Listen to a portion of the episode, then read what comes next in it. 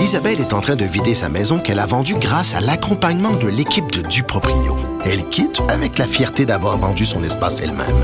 Duproprio, on se dédie à l'espace le plus important de votre vie. Un message d'Espace Proprio, une initiative de Desjardins. Cube Radio.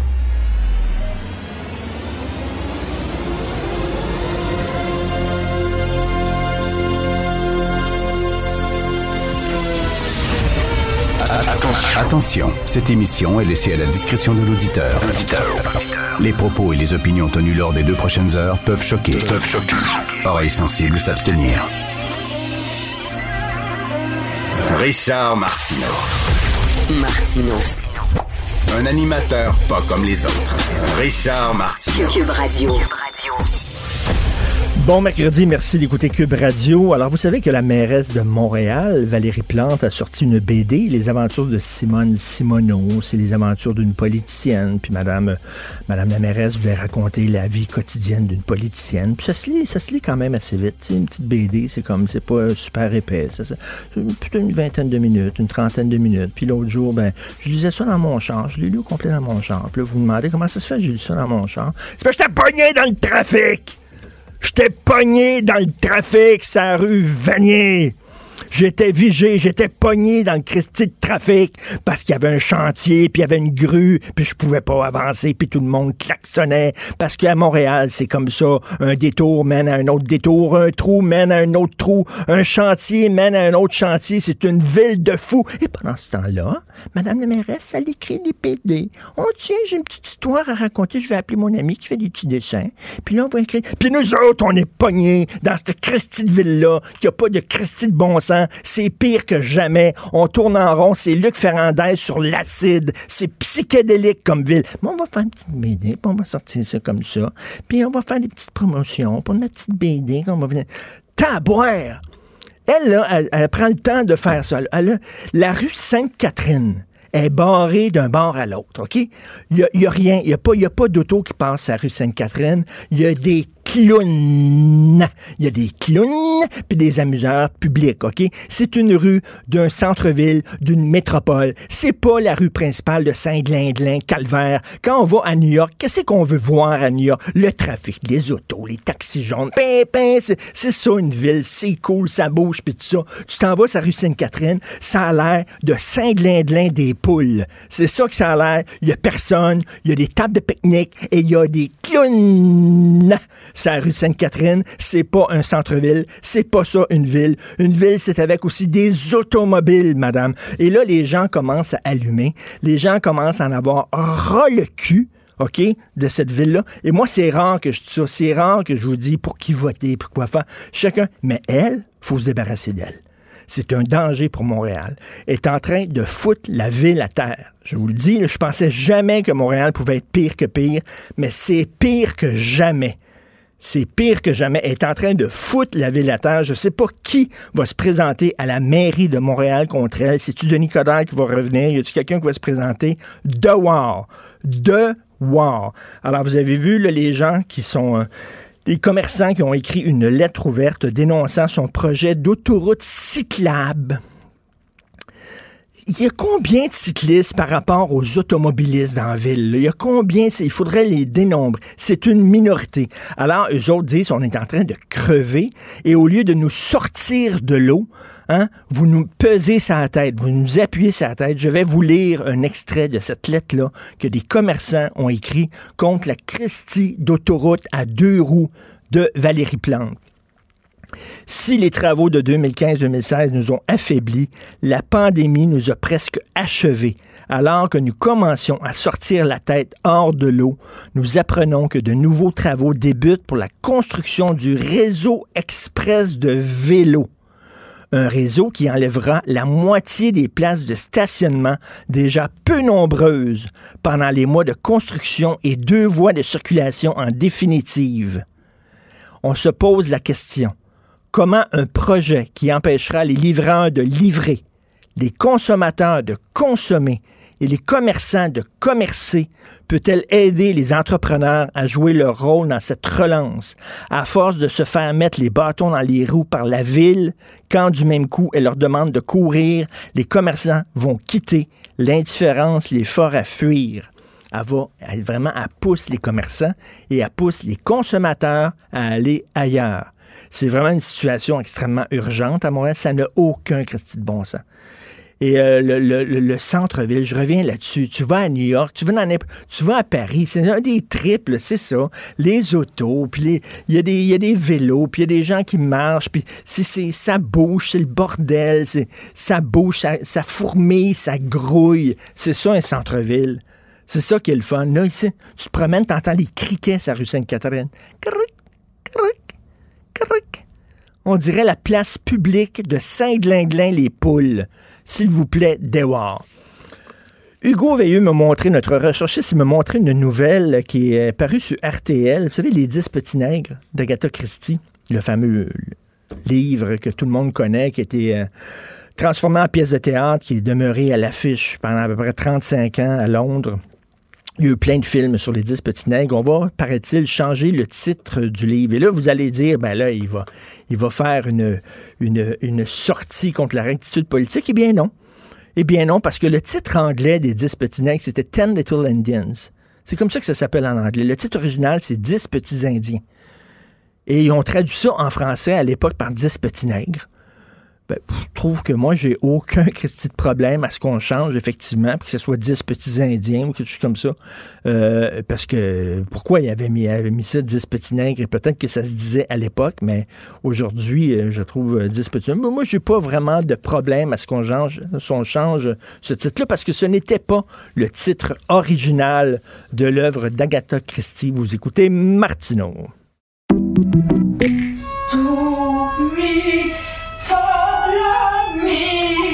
Votre maison, c'est un espace où vous pouvez être vous-même.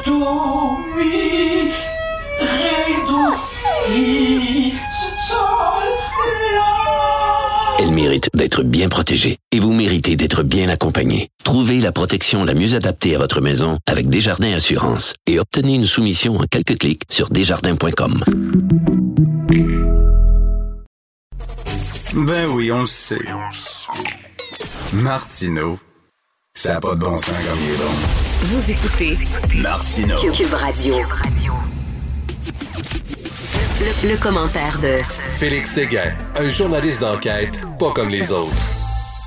Alors, Félix, on parle bien sûr de crime et société. On pourrait quasiment parler de Valérie Plante parce que ce qu'elle fait contre Montréal, c'est un crime. Elle est en train de tuer la ville, de l'assassiner, mais on parlera pas de ça. Écoute, on va, parler, Félix, de la première page du Journal de Montréal, une jeune femme qui est recherchée, Véronique Venn, et sa famille est très inquiète. Oui, parce qu'il y a des, vrais crimes, en tout cas potentiels au sens de la loi, qui peuvent être en train de survenir. Je t'explique qu'est-ce qui se passe. Véronique Venn est disparue depuis lundi dernier sa mère s'est confiée au Journal de Montréal, Caroline Mongrain, en disant qu'elle est très inquiète. Pourquoi? Parce que euh, euh, Madame Venn s'est rendue euh, euh, porter plainte contre son conjoint. Et depuis lundi, aucune trace d'elle, deux jours après qu'elle eut porté plainte justement contre son conjoint, son conjoint violent. Alors, euh, tout de suite, il faut dire que euh, la Sûreté du Québec a lancé un avis de recherche pour la retrouver. Elle a 25 ans. Euh, elle demeure à Shawinigan et elle pourrait se trouver avec Hugo Tousignan, qui lui a 33 ans, euh, avec qui elle est en couple depuis avril. Il fait l'objet présentement d'un mandat d'arrestation pour agression armée, pour voie de fait, pour non-respect de ses conditions. Alors, rappelons qu'on n'a plus de nouvelles d'elle. Elle a été accompagnée de sa mère, euh, Madame Venn, lorsqu'elle a déposé une plainte au poste de police euh, samedi soir. Mais là, depuis lundi, plus de nouvelles d'elle, depuis que son euh, conjoint lui aurait pointé une arme sur la tête. Il s'agirait d'un pistolet à plomb. Alors, tout de suite, la description des deux personnes. Véronique Venn, elle mesure 1m60, elle pèse 68 kilos, elle a les cheveux et les yeux bruns. Et Hugo Tousignan, lui, a 33 ans, mesure 1m77, 77 kilos, et aussi les cheveux et les yeux bruns. Alors, c'est important d'en appeler à la vigilance de ceux qui nous écoutent et de relayer cette information-là parce qu'il y a manifestement une jeune femme qui peut se trouver en danger. On n'a aucune idée d'où elle peut être. Et sa mère dit que ce n'est pas dans ses habitudes pendant si longtemps de ne pas donner de nouvelles. Ça, c'est le cauchemar, Euh, Félix. C'est le, le- le cauchemar d'un parent. Moi, j'ai trois enfants, dont deux filles, 24 et 21 ans. Tu sais, mettons, une de tes filles, elle sort avec un gars, puis tu le sais que le gars, il est pas gentil. Tu le sais que le gars, il est pas fin. Tu le sais que le gars, il a bardasse. Puis t'as beau dire à ta fille, écoute, il faut que tu quittes ce gars-là, puis tout ça, puis elle l'aime, puis elle reste là, puis tout ça. Ça doit être tellement déchirant pour un parent de voir que sa fille est comme sous le joug d'un- homme comme ça qui, qui la menace. Écoute, un- tu dis un revolver sur sa tempe, c'est incroyable. Ben, et puis tu sais, je, je comprends exactement ce que tu dis avec tes filles. Moi, j'ai deux filles aussi. Mm. Elles sont toutes jeunes, par exemple. Euh, c'est même pas encore des, des- des préadolescentes. Puis je vois venir euh, l'adolescence, Ah puis euh, la période de, de jeune adulte aussi, où je me pose des questions déjà. en disant, Qu'est-ce que je ferais si, juste, même sans aller jusqu'à la violence, si euh, ma fille, euh, qui est mon mes filles, qui, qui- qui sont les plus grandes de, mes trésors, euh, Mm. pour qui je donnerais euh, ma vie euh, contre la leur sauve, si elle était, était juste dans une relation toxique, Ben oui, puis tu sais, euh, elles se Félix, elles Et Félix, tu sais, il y, a des- il y, il y a des jeunes femmes, tu sais, on le voit, là, des jeunes femmes qui tombent sur le joug de pimp et tout ça, des, des filles qui aiment les bad boys, qui sont, qui sont comme fascinées, puis attirées par les bad boys. Et tu tu sais, oh mon Dieu, j'espère que ça m'arrivera jamais, mais je peux comprendre l'inquiétude de cette mère-là, pauvre elle. Oui, oui, on a- tout à fait. D'autant plus qu'elle regarde tout signal en 2018, là, il, a, il a fait neuf mois de prison là, pour voie de fait, encore dans un contexte de violence conjugale. Un an plus tard, six mois de prison pour méfait dans un contexte de violence conjugale. Et euh, son- sa feuille de route, ce qu'on appelle son, son plumitif, là, c'est long, c'est long, c'est long. Il y a d'autres condamnations comme euh, intro par infraction, harcèlement, t'imagines? Écoute, la bonne nouvelle, c'est qu'en page 2, 2 du Journal de Montréal, le texte de Michael Nguyen qui dit qu'il y a des juges maintenant qui haussent le ton contre la violence conjugale, qui disent que assez, c'est assez. Euh, ça, c'est une bonne nouvelle, que vraiment, on devient là euh, extrêmement sévère envers euh, ces gars-là et que des juges osent se prononcer comme ça, c'est une bonne nouvelle. Écoute, tu veux nous parler de Ghislaine Maxwell, l'ex de M. Epstein. Euh, quoi, elle voulait, être euh, incarcérée avec les, autres détenus dans la population générale? c'est quand même une drôle de position de la part de l'équipe juridique de Justine Maxwell, qui, euh, comme on s'en rappelle, est l'ancienne amie de cœur de Jeffrey Epstein, mais aussi, au demeurant, qui est aussi celle qui a recruté pendant de nombreuses années, selon la preuve Hmm. euh, qui a été soumise par euh, le FBI lors de son arrestation, recruter des jeunes filles pour en faire des esclaves qui se promenaient de par le monde avec M. Epstein pour être agressés sexuellement à partir euh, de leur jeune âge, alors qu'elle était mineure, jusqu'à leur âge de jeune adulte. Alors, elle a été arrêtée un an à peu près après que euh, Epstein ait été arrêté lui-même. Lui, tu t'en rappelles, euh, a été trouvé mort, pendu en prison. euh, alors qu'il était dans une prison de New York, de Brooklyn, si ma mémoire est fidèle.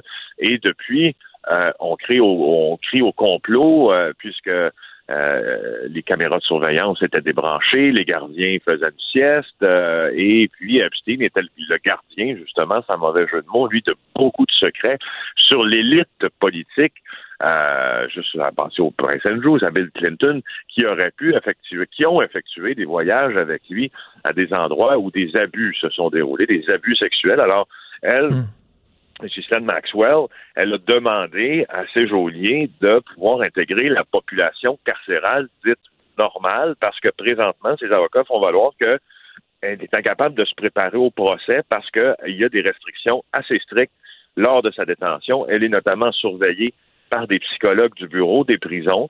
Euh, et il y en a plusieurs psychologues, semble-t-il, qui la surveillent et qui, selon son équipe juridique, prennent des notes sur ce qui se passe avec elle, sur ce qu'elle est en train de faire.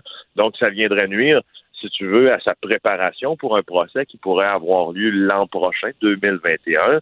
Euh, et le juge Nathan, qui, était, qui a été saisi de la cause, euh, affirme que euh, qu'il n'y a pas lieu présentement de la de en population générale et qu'elle a accès, et d'ailleurs plus que d'autres détenus, à, à, ces documents juridiques pour se préparer. Mm. Mais mais moi cette, cette nouvelle-là me fait sourciller parce que Ben oui. euh, je veux dire Jeffrey Epstein s'est suicidé alors qu'il était dans l'aile de la prison qu'on appelle le Suicide Watch. Donc, il était sous surveillance pour ne pas qu'il s'enlève la vie et il a été trouvé mort. Euh, alors elle, elle, craint, elle craint pour sa vie, elle le dit. Hein, elle a peur qu'on la suicide, entre guillemets, comme on dit. Là.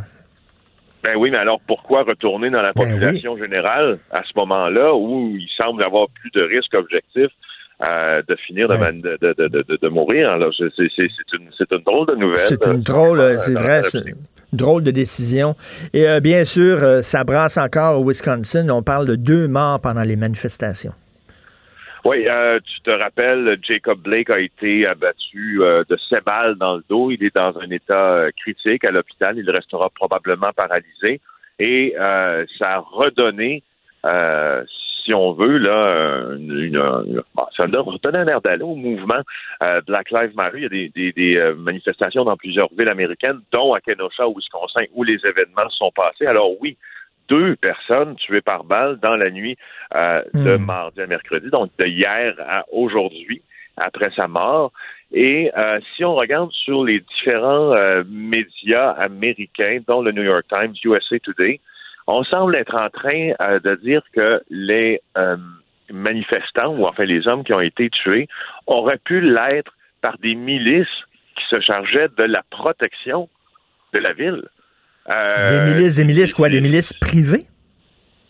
des milices privées, des gens qui ont pris sur eux de protéger, euh, de, de, de protéger euh, Kenosha, de protéger cette petite ville du Wisconsin. Donc, euh, dans- ben, c'est, écoute, là, euh, là, on est rendu assez loin. Là.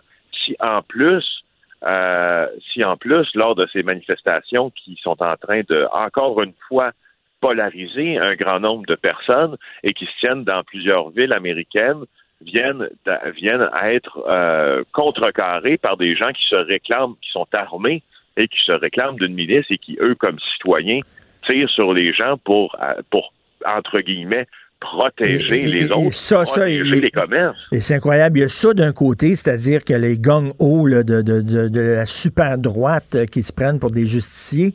Et de l'autre côté, j'imagine, comme dans toute manifestation aussi, il y a des gens qui profitent d'une bonne cause juste pour semer le trouble, pour faire du pillage, pour voler, pour casser des vitrines, qui sont en fait des anarchistes. Fait que tu te retrouves avec des, des crinqués des deux bords. là. Oui, mais là, euh, Richard, là, les, les crinqués, euh, objectivement, là, tu seras d'accord avec moi que le, les, les crinqués des milices, là, on est ailleurs. Là, ils s'en vont Ben pas ouais. piller un magasin, ils sortent avec des guns Ben, ils fou. essaient de trouver qui euh, est le plus susceptible de mettre en danger leur propre existence, puis ils tirent dessus si c'est vraiment ça qui s'est Mais, passé. mais, mais écoute, c'est Euh, c'est une tristesse qui se passe aux États-Unis. C'est triste et c'est extrêmement inquiétant de voir ce pays-là qui est déchiré. On, on dirait que c'est un climat de guerre civile. là. Vraiment, je veux pas être alarmiste, mais c'est tellement polarisé. Euh, tu as l'impression qu'une petite étincelle et tout exploserait. Oui, et puis le, le, le shérif de, de, de Kenosha, on a, on, a entendu qu'il était évidemment pour enquêter sur ces événements-là, mais euh, tu vois les vidéos qui sont mises en ligne. D'ailleurs, les vidéos ont été, c'est bien de le mentionner, là, ont été, l'AFP a fait des vérifications là-dessus, puis elles ont été euh, qualifiées d'authentiques, parce qu'il y a plusieurs vidéos encore qui circulent au Wisconsin dont on peut euh, euh, établir, si tu veux, la véracité. Puis on voit les gens qui courent dans les rues, les coups de feu qui retentissent. Euh, c'est, c'est comme tu comme tu l'indiques, dans Mhm. une société libre et démocratique, il y a quelque chose qui semble être affolant. Et d'ailleurs, euh, certains penseurs américains, lorsque le mouvement Black Lives Matter a, a- a commencé ou, a- ou disons euh, ou a repris le- du galon après la mort de George Floyd, évaluait la possibilité, en raison justement de l'attitude de Donald Trump, qui euh, n'hésitait pas à dire qu'il était pour fournir l'armée à tous les gouverneurs qui le demandaient, Ben dans oui. tous les États qui le demandaient, euh, et même qui exigeait que l'armée soit là. La garde nationale l'est déjà. Donc, ce, ce, ce- cette, euh, cette, euh, ces circonstances-là, cette accumulation de circonstances-là, pour certains passeurs américains, justement, font euh, vont vers le fait qu'il y, a- il y a un danger de, de- de guerre civile. Certains allaient Hmm. jusque-là. C'est peut-être un peu trop, mais c'est juste pour dire que ce que tu dis semble, semble vouloir Non, c'est sous sens. Ben oui, parce que quand même, on a un président qui, loin de calmer euh, les choses, tente au contraire de diviser les gens. Merci beaucoup, Félix. On se reparle demain. Merci, bonne journée. Avec plaisir. Merci. Je reviens là-dessus. là. les filles sont attirées par les bad boys. Euh, Je, parle en tant que père de famille, en, tant- que père de, de deux filles. Les filles, faites attention. Faites attention. Je comprends là, que c'est fascinant, les bad boys, mais si un gars est pas correct envers vous, si un gars commence à vous crier après, ou à sacrer le camp, ou à vous brasser, puis à partez. Arrêtez, je sais que les filles, il y a beaucoup de filles, je vais le changer. Je vais le changer. Moi, je vais le changer. Les autres n'étaient pas capables de le changer. Mais moi, je l'aime, puis je vais... Non, il changera pas. Il changera pas. Ces gens-là sont comme ça, ils sont toxiques. Ils sont violents envers les filles. Ils ont été violents envers d'autres filles avant vous. Ils sont violents avec vous, puis ils vont être violents après ça avec d'autres filles. Sacrez votre camp, partez. C'est le meilleur conseil qu'on peut donner.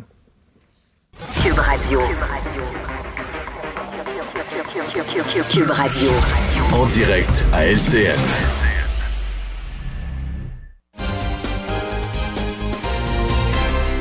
C'est le moment de retrouver Richard à Cube Radio. Bonjour Richard. Bonjour Cindy. On s'inquiète de l'anglicisation de Montréal, enfin, diront plusieurs. Ben oui, alors euh, une bonne journée, hein, une journée importante aujourd'hui, les 43 ans de la loi 101. D'ailleurs, j'invite tous les gens à lire la magnifique lettre ouverte de- du ministre responsable de la langue française, c'est-à-dire Simon Jolin Barrette, qui a écrit une lettre rendant hommage à M. Camille Lorrain et au gouvernement du PQ. Euh, on découvre un nouveau euh, Simon Jolin Barrette. hein. il, y a un, y a un côté froid, glacial, un peu robot. Simon Jolin Barrette, pas beaucoup d'émotions, mais ça, c'est une lettre vraiment qui m'a presque mis les larmes aux yeux. Euh, une défense du français et on a hâte de voir ce que la CAQ nous prépare pour la défense du français parce qu'il faut le dire, à Montréal, la situation est vraiment sérieuse. On a l'impression que Montréal ne fait plus partie du reste du Québec. Et Cindy, euh, ça fait un an et demi que je demeure dans le centre-ville de Montréal. Des histoires, je peux en raconter plein. Je passe mon temps à m'engueuler avec des vendeurs, avec des commis, avec des gérants de commerce et de restaurants parce qu'on refuse de me servir dans ma langue chez moi. Écoute, ça peut être un restaurant mexicain l'autre jour qui avait pas de menu en français. Il y avait seulement des menus en anglais. Je suis parti. Vous n'aurez pas un sou de ma poche. L'autre jour, il y avait une femme, une vendeuse qui ne me parlait pas en français. J'ai fait venir le gérant, mais il dit, vous savez, elle parle deux langues, notre vendeuse. Quand même, elle est bilingue. Elle parle anglais et mandarin. Je sais pas, le mandarin, je ne crois pas que c'est une langue officielle au Québec encore. Pas encore, peut-être un jour, mais là, c'est comment elle ne parle pas. Et ça arrive régulièrement. Il y a un problème à Montréal. La bonne nouvelle, c'est qu'il y a des gens qui commencent à allumer. Il y a beaucoup de personnes. Mais arrêtons de dire que c'est les gouvernements qui doivent toujours tout régler. Cindy, nous autres même, on a une responsabilité. Si les gens refusent de vous parler dans votre langue, sortez. Ne leur donnez pas un sou. Vous avez ce pouvoir-là. On peut voter avec nos pieds. On peut voter avec notre portefeuille. Et moi, je me fais un plaisir de faire ça. Et des fois, je suis avec mes enfants. Mes enfants, papa, tu feras pas encore une scène. Papa, on aille ça. Non, non, non. Tenez-vous debout et faites-vous respecter. Puis il faut le faire. Oui, le gouvernement va passer une loi. C'est important. Mais nous avons un rôle à jouer pour la défense de notre langue. Le ministre euh, sera avec nous vers 9h20 Ah. d'ailleurs euh, ce matin et je lui passé le mot que tu as été en- attendri, Oui. euh, Richard. J'aurais jamais pensé qu'on aurait parlé de cette nouvelle-là, mais dans le contexte de, de pandémie, hein, la polio enfin éradiquée du continent africain. Ça fait 30 ans qu'on tente de se débarrasser de la polio en Afrique. Et là, finalement, on a fait un, un programme intensif depuis quatre ans de vaccination. On a vacciné les enfants et on a réussi à éradiquer la polio. Pourquoi? Un vaccin? Un vaccin. Lucie Laurier, un vaccin. OK? La polio, c'est épouvantable. On a tous connu des gens qui ont souffert de la polio, qui ont des handicaps importants.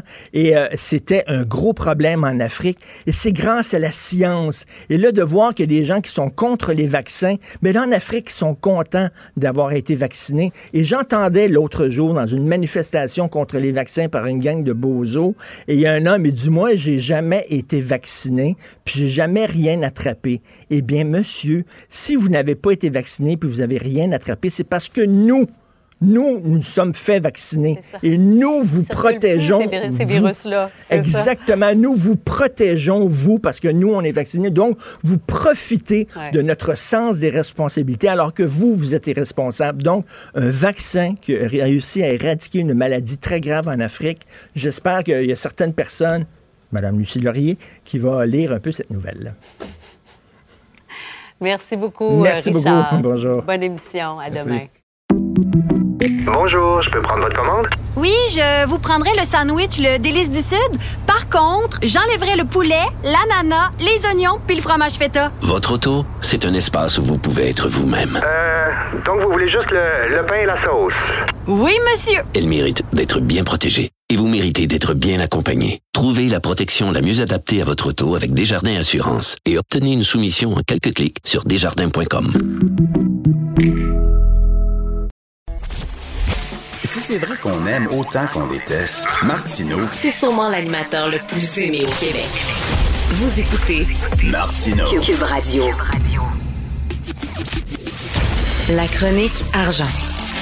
Une vision des finances pas comme les autres. Alors, nous parlons d'économie avec Yves Daou, directeur de la section argent du Journal de Montréal, Journal de Québec. Yves, euh, il y a des retraités euh, qui ont peur de perdre leur fonds de pension et qui demandent au gouvernement provincial, justement, d'arriver avec une loi pour protéger, justement, les fonds de pension des Québécois. Oui, Richard. Écoute, ce dossier-là des euh, fonds de pension, des caisses de retraite là, qui sont euh, charcutés ou qui sont oubliés euh, après des faillites de multinationales. là.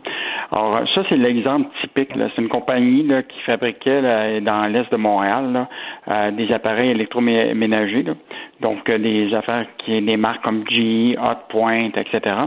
Et en 2014, là, ils ont fait faillite. Et, euh, et à ce moment-là, euh, dans le régime de pension de tous ces travailleurs-là, euh, il y avait un déficit, évidemment, du, euh, du fonds de pension. Et à partir de là, ben, ils se sont fait pou- couper presque 35 Aïe, de leur aïe. fonds de pension. Donc ça, ça comprend à la fois leur retraite, euh, leurs assurances, etc. Or, ils se battent en cours depuis des années contre la compagnie GE, qui quand même euh, pas une petite compagnie. Là. Non. Juste rappeler que euh, GE, là, euh, en, deux, en dé- début de cette année, là, avait euh, en liquidité 47 milliards. Puis au premier trimestre, il y avait des, un chiffre d'affaires de 20 milliards, puis il faisait des profits juste au, au premier trimestre de cette année de 700 millions. Fait que c'est sûr que ces entreprises-là là, euh, pourraient facilement euh, régler ce dossier-là. Malheureusement, ils continuent à aller en cours pour empêcher ces travailleurs-là de faire un recours collectif contre eux autres pour obtenir Ah. leur dû. Donc, euh, bataille de, de Goliath et Titan Ben dans oui. ce dossier-là. Oui. Mais ce qui est fascinant, c'est que je, je te rappellerai que c'est, c'est pas le premier cas. Hein. Tu te rappelleras, là, au Québec, là, on a eu Papier White Birch. Les autres, là, ils se sont fait couper 47% de leurs prestations. Papier Fraser, dans, le, dans l'Outaouais, là, quand euh, l'usine de Tursault a fait faillite, là, 40 de leur Ah, C'est incroyable. Mais tu Oui. Sears, qui avait 20 000 retraités là, au Canada, là, se sont fait couper de 30 Puis tu te rappelles le plus récent, là, les, que le, le, le groupe Capital Media. Ben oui, que- les journalistes du Soleil, entre autres, là, qui ont perdu. 26% de leur régime de, Écoute, euh, retraite. t'imagines pour les gens qui sont près de l'âge de la retraite, de travailler toute ta vie, puis tu te dis, ben là, écoute, je m'en vais à la retraite, mais heureusement, j'ai un fonds de pension, tout ça, et tout ça s'évapore. Et cette entreprise-là, tu dis, qu'ils sont en cours parce qu'ils veulent empêcher leurs employés de faire un recours collectif, c'est des salauds. Mais je pense que là, la, la solution, là, c'est celle qui a été adoptée par l'Ontario. L'Ontario, eux autres, ont déjà mis en place là, euh, une assurance pour aider les travailleurs qui perdent leur fonds de pension quand une entreprise fait faillite. Or, actuellement, cette assurance-là permet de leur payer 1500 dollars par mois euh, pour compenser le fait qu'ils ont perdu euh, des fois 40-50% de leur... Euh, fait qu'en ayant cette assurance-là de 1500, ça les empêche de retourner au travail parce que plusieurs d'entre eux, là, on en a parlé hier. Là. Mhm. Écoute, euh, ils étaient proches de la retraite, puis là, ben évidemment, pour continuer à vivre euh, au minimum, là, ben, ils sont obligés de retourner sur le marché du travail après 30 ans dans une usine. Ah, Mettons là, que c'est, euh, je sais pas si nos jeunes qui regardent ça aujourd'hui, là, puis qui mhm. probablement n'imaginent pas ce que c'est un, fonds de pension, là, vivraient ça, mais c'est, c'est vraiment. mais mais ça serait une très bonne idée, écoute, d'avoir une loi qui protège justement les fonds de pension des Québécois. Très ah bonne idée.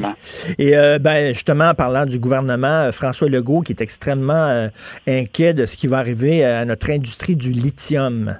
moi, je trouve ça intéressant de, ce temps-ci. Le, le, PM se promène un peu partout en région, puis il finit par parler plus d'économie que quand il est à Québec. et, et, là, bon, tu sais, cette semaine, il y a eu toute l'histoire de que Québec vient à la rescousse de Nemaska Lithium, là, dans lequel le gouvernement avait déjà perdu 80 euh, millions. Puis là, on est prêt à aller jusqu'à 30 millions à, rajouter dans ce projet-là. Euh, et là, tout à coup, on voit très clairement que c'est beaucoup euh, le François Legault qui derrière cette idée de cette filière de lithium. Lui, il, lui, il craint vraiment que les lithium vont échapper aux Québécois. Puis les Chinois euh, qui sont fortement impliqués dans, dans, un projet, par exemple, en Abitibi et ailleurs un peu dans le monde, mais euh, ils ont les yeux rivés sur le lithium québécois. Et je veux juste te rappeler là, que le prix du lithium, là, en fait, Goldman Sachs a dit récemment là, que le lithium, ça va être l'essence de l'avenir. Parce que ce ah produit-là là, est dans tous les, euh, les produits utilisés par les fabricants de batteries au monde pour la, la voiture électrique, ou aussi dans des composantes pour les constructeurs automobiles. Et la demande va être tellement élevée, ils s'attendent à une demande mondiale de 200 000 tonnes de lithium par année. Et écoute, euh, Yves, est-ce que c'est le même lithium qu'on met dans les antidépresseurs? Parce que les gens qui souffrent de dépression prennent du lithium. C'est-tu la même ah, chose? Je, ne pourrais pas dire ça, mais ce que je sais, c'est que ce lithium-là, une fois qu'il est extrait euh, des mines du Québec, doit être transformé euh, en carbonate de lithium qui va servir à la fabrication des. Euh, mais le prix est en pleine hausse là actuellement. Euh, écoute, il parle déjà presque rendu à 13 000 dollars par tonne. De, et donc là, il y a vraiment un grand intérêt. Actuellement, on a six ou cinq projets de mines. Il y en a deux en Abitibi, il y en a trois à Bay James, il y en a un à Chibougamau, qui vont extraire ce lithium-là, mais il doit être transformé. Et la première usine qu'on devait avoir au Québec pour transformer tout ça, c'est Nemaska Lithium à Shawinigan. Et là, euh, évidemment, ce projet-là, euh, comme euh, a dit le ministre Fitzgibbon, c'est une patente à gosse, cette affaire-là, parce que la structure était tout croche. Or, elle était tout croche à l'époque où ce qu'on a investi, puis on va réinvestir encore pour arranger cette patente à gosse-là que que M. Euh, Fitzgibbon a qualifié pendant euh, plusieurs minutes. Là. Mais, mais euh, écoute, j'aime bien l'idée que c'est le pétrole de l'avenir parce que plus, plus d'auto électriques vont être achetés, ben, plus on va avoir besoin de lithium, justement, qui, qui fait fonctionner ces autos-là. Mais tu te souviens, là, Joseph Facal, récemment, il y a quelques semaines, avait publié un texte en disant est-ce que nos enfants vont devenir les valets des Chinois de la Chine? Parce que la Chine est une super puissance et ils sont présents partout. Et là, ils pourraient mettre la main justement sur l'industrie du lithium. Euh, ce qui est intéressant, c'est une des compagnies qui est euh, actuellement euh, North American Lithium en Abitibi, qui est actuellement dans la même situation que Nemaska Lithium. ça, c'est une mine à, Val d'Or qui extrait justement le lithium. Un des actionnaires de ça, c'est une compagnie chinoise qui s'appelle CALT, et c'est la plus grosse compagnie de fabrication chinoise de batteries électriques dans le monde. Et CALT est justement en négociation avec Tesla pour l'aider à ses batteries euh, électriques. Donc, euh, on, est vraiment dans la mire parce que le Québec là euh, serait fiduciaire de 2% de la réserve mondiale de lithium. Donc, il y a peut-être quelque chose qui est, qui sur le. En fait. Et quoi, quoi? Le plan Nord de Charest rattrape. Ben oui. Est-ce qu'il va falloir nationaliser, nationaliser cette industrie-là? Ben, écoute, je pense que le, ça va être difficile de compétitionner avec les, le lithium à travers le monde. Il y en a au Chili, il y en a en hmm. Argentine, un peu partout. Ça va nécessiter beaucoup de sous. Est-ce que, euh, mais ce qu'a dit hier euh, le, François Legault, c'est qu'il veut contrôler l'ensemble de cette filière de la voiture électrique en partant du lithium. Je pense qu'on va devoir euh, voir euh, où est-ce que c'est un métier risqué pour le Québec? Mhm. Et, euh, mais je pense Très qu'on a bonne. tout intérêt à, mi- à mitu- à maintenir nos ressources. Dossier très intéressant. Merci beaucoup, Yves Daou. Bonne journée. Merci, salut. Gilles Proulx. Le où, quand, comment, qui, pourquoi ne s'applique pas sa ricanade? Parle, parle, parle, genre, genre, genre. Gilles Proulx. C'est ça qu'il manque tellement en matière de journalisme et d'information. Voici le commentaire de Gilles Proulx. Gilles, je parlais un peu plus tôt dans l'émission de la ricaneuse, votre ami, et euh, je disais, je disais que ça n'a aucun maudit bon sens. Le centre-ville de Montréal, là, quand, quand vous allez à New York, vous qui voyagez, vous avez voyagé beaucoup, quand on va dans des métropoles, des métropoles urbaines, c'est le fun qu'il y ait des autos, puis des taxis, puis pimpin, puis les klaxons, puis ça fait partie, ça grouille, ça fourmille, ça fait partie de, de la vie d'une ville. Et là, on va dans le centre-ville de Montréal, la rue Sainte-Catherine est fermée, puis il y a des clowns. Oui, puis il faut voir les commerçants de la rue Saint-Denis qui sont démoralisés et pour cause. Et pourtant, à Manhattan, t'as un pont à tous les 500 pieds pour traverser et rentrer à Manhattan. Ici, on a en horreur les ponts. On a reconstruit un pont Champlain à un prix de fou. On démolit le vieux à côté, alors qu'il y avait eu le rapport Nicolet sous, encore une fois, Guy Chevrette, je recule loin dans le temps, au début de la décennie 2000, qui recommandait un pont à la hauteur de Repentigny pour traverser à Varennes. Mais on n'écoute pas parce qu'on est contre l'automobile et on dit que ça va créer une décentralisation. La décentralisation est le lieu actuellement où 20 000 Montréalais quittent par année Oui, pour oui. Laval ou pour Brossard. il faut le dire, Madame Plante, et j'en fais une croisade personnelle, elle est en train d'asphyxier la ville, de tuer la ville de Montréal. Que la relève de Nicodère, en l'occurrence, n'avait pas le même discours? C'est ça le problème des Montréalais. Quelle alternative avez-vous pour les élections qui vont venir dans un an?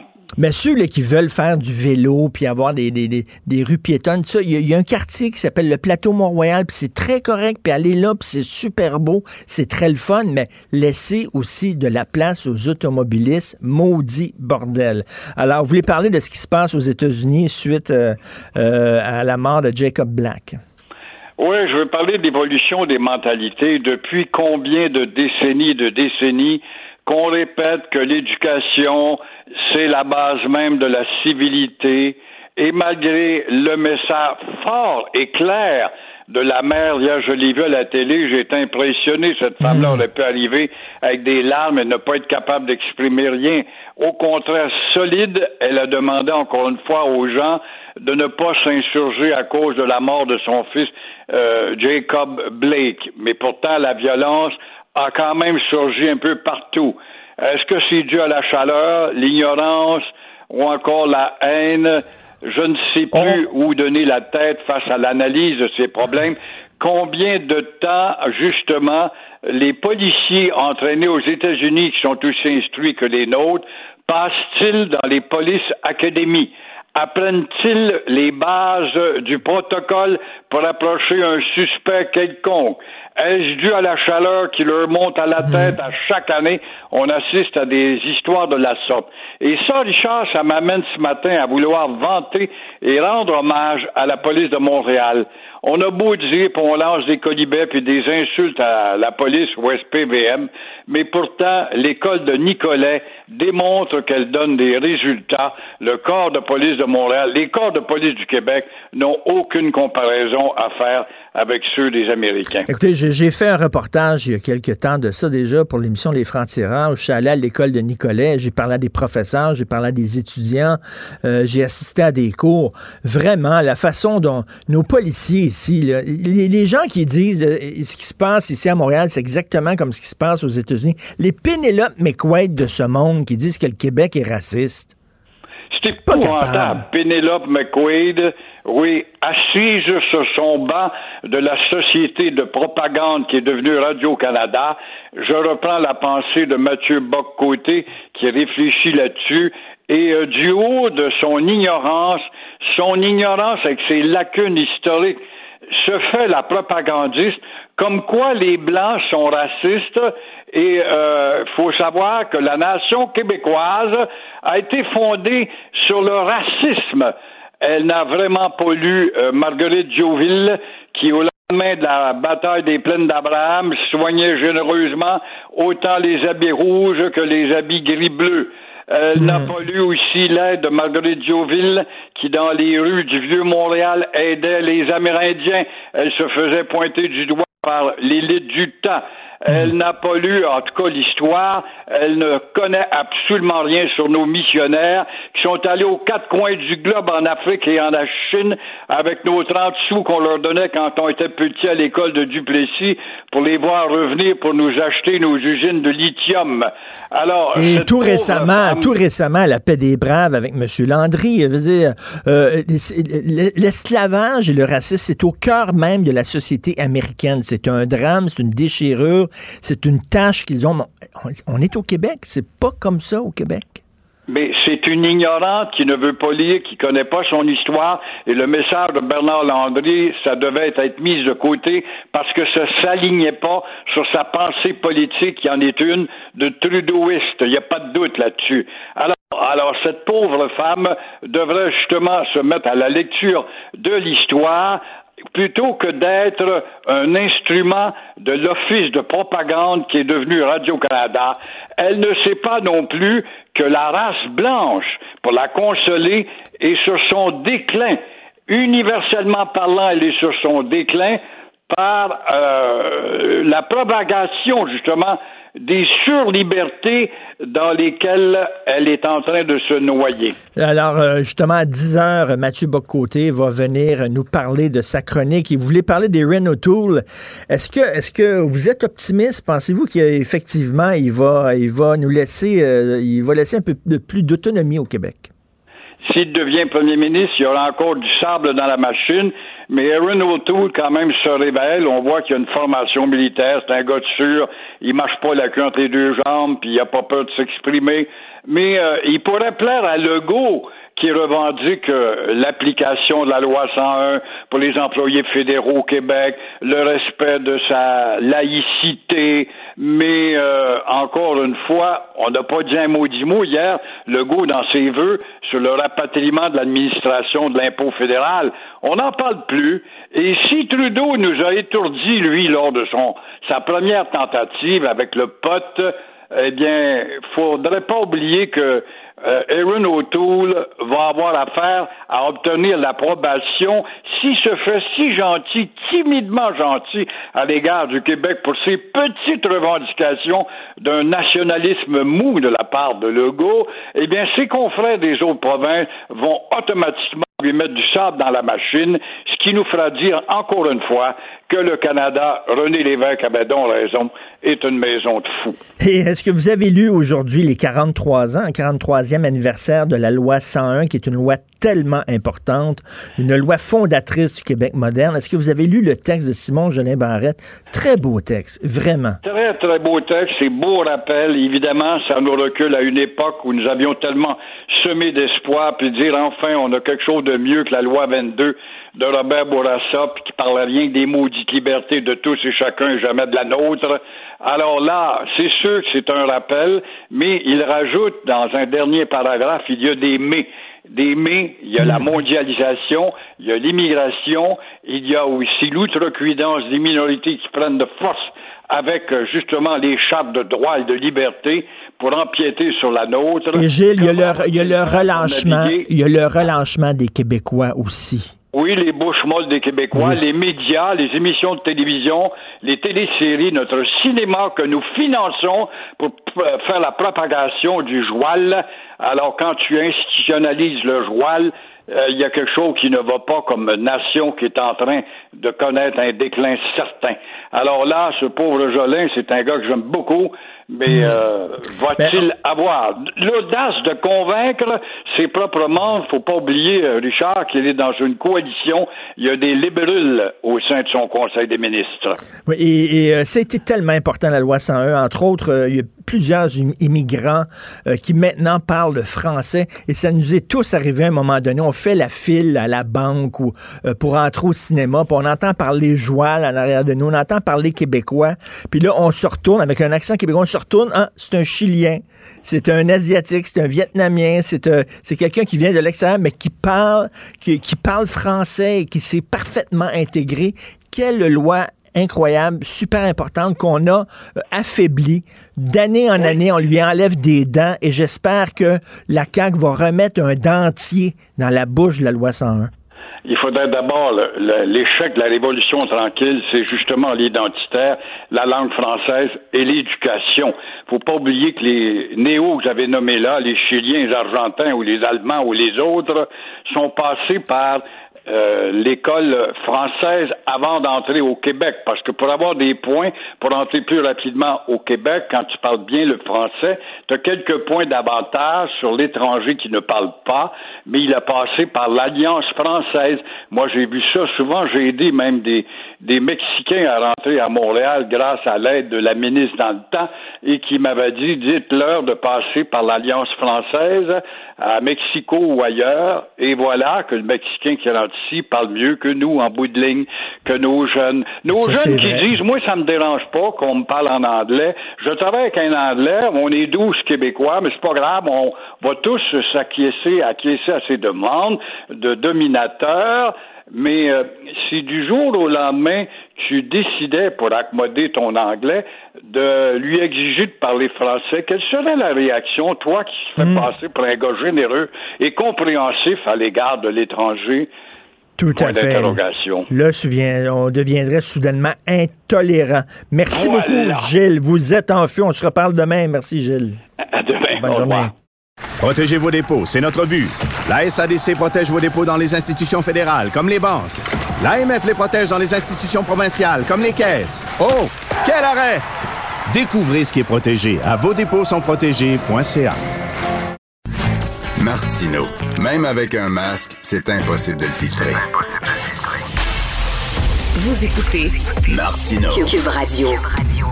Alors, j'aime beaucoup le Musée des Beaux-Arts. Je suis membre depuis plusieurs années. J'essaie d'y aller le plus souvent possible. Je suis pas le fan numéro un de Nathalie euh, Bondil, qui l'a dirigé pendant, je crois, 21 ans. Parfois, je trouve qu'elle était un petit peu politically correct un petit peu trop.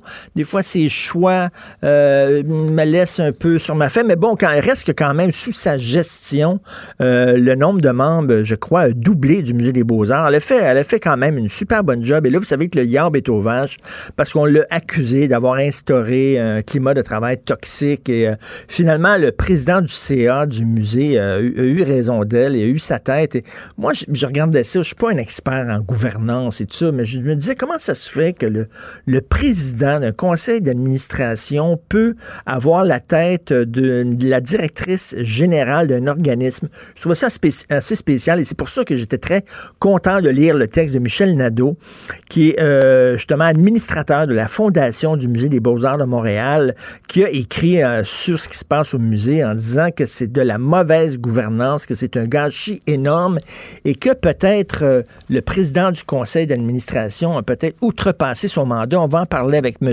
Nadeau. Bonjour, euh, Michel Nadeau. Bonjour, Richard. Est-ce que c'est le rôle, justement, d'un président de CA de faire de la micro-gestion et comme de, de passer par-dessus la tête du directeur, la directrice générale d'un organisme? Bizarre, non, non. Le président d'un conseil d'administration, euh, je pense chez Québécois, jusqu'à tout récemment, c'est encore peut-être Brian Mulroney. Je vois mal Brian Mulroney venir vous dire, Richard, ben, tu devrais regarder ci, regarder ça, tel dossier, tel ben dossier un rôle d'un président de conseil, c'est tout simplement de superviser, de, de, dire d'abord où est-ce que la, compagnie s'en va, quelle est la vision de la compagnie, puis ensuite de, de voir est-ce qu'on avance bien vers cette vision-là, mhm. est-ce qu'on est un musée qui présente de beaucoup d'expositions, est-ce qu'on va attirer beaucoup de monde. Et depuis 14 ans, Madame Bondil, je pense que comme vous l'avez mentionné, les faits sont là, 1 million 100 000 visiteurs, c'était record. Ben oui. Euh, les expositions à l'étranger, euh, on monte des expositions à Montréal qui, gagnent en popularité à Paris. Alors donc, c'est Jean-Paul Gaultier, Thierry Mugler. Alors donc, euh, on a fait à Montréal des, choses extraordinaires. Là arrive euh, une période, l'automne passé, où là, on, inaugure un nouveau pavillon, l'exposition tout, tout monde. Et puis là, il y a du stress quand il y a de- c'est- là la grande question, Richard. Quand on est à la veille d'une grande manifestation, il y a beaucoup de gens Hmm. stressés. Puis là, euh, et- puis ça, il y avait une responsable de cette unité-là. Là. Puis c'est vrai qu'elle était raide avec les employés, mais c'était un événement. C'était un événement durant un mois, parce qu'à chaque mois, il y a un comité de relations de travail, trois patrons, trois syndicats.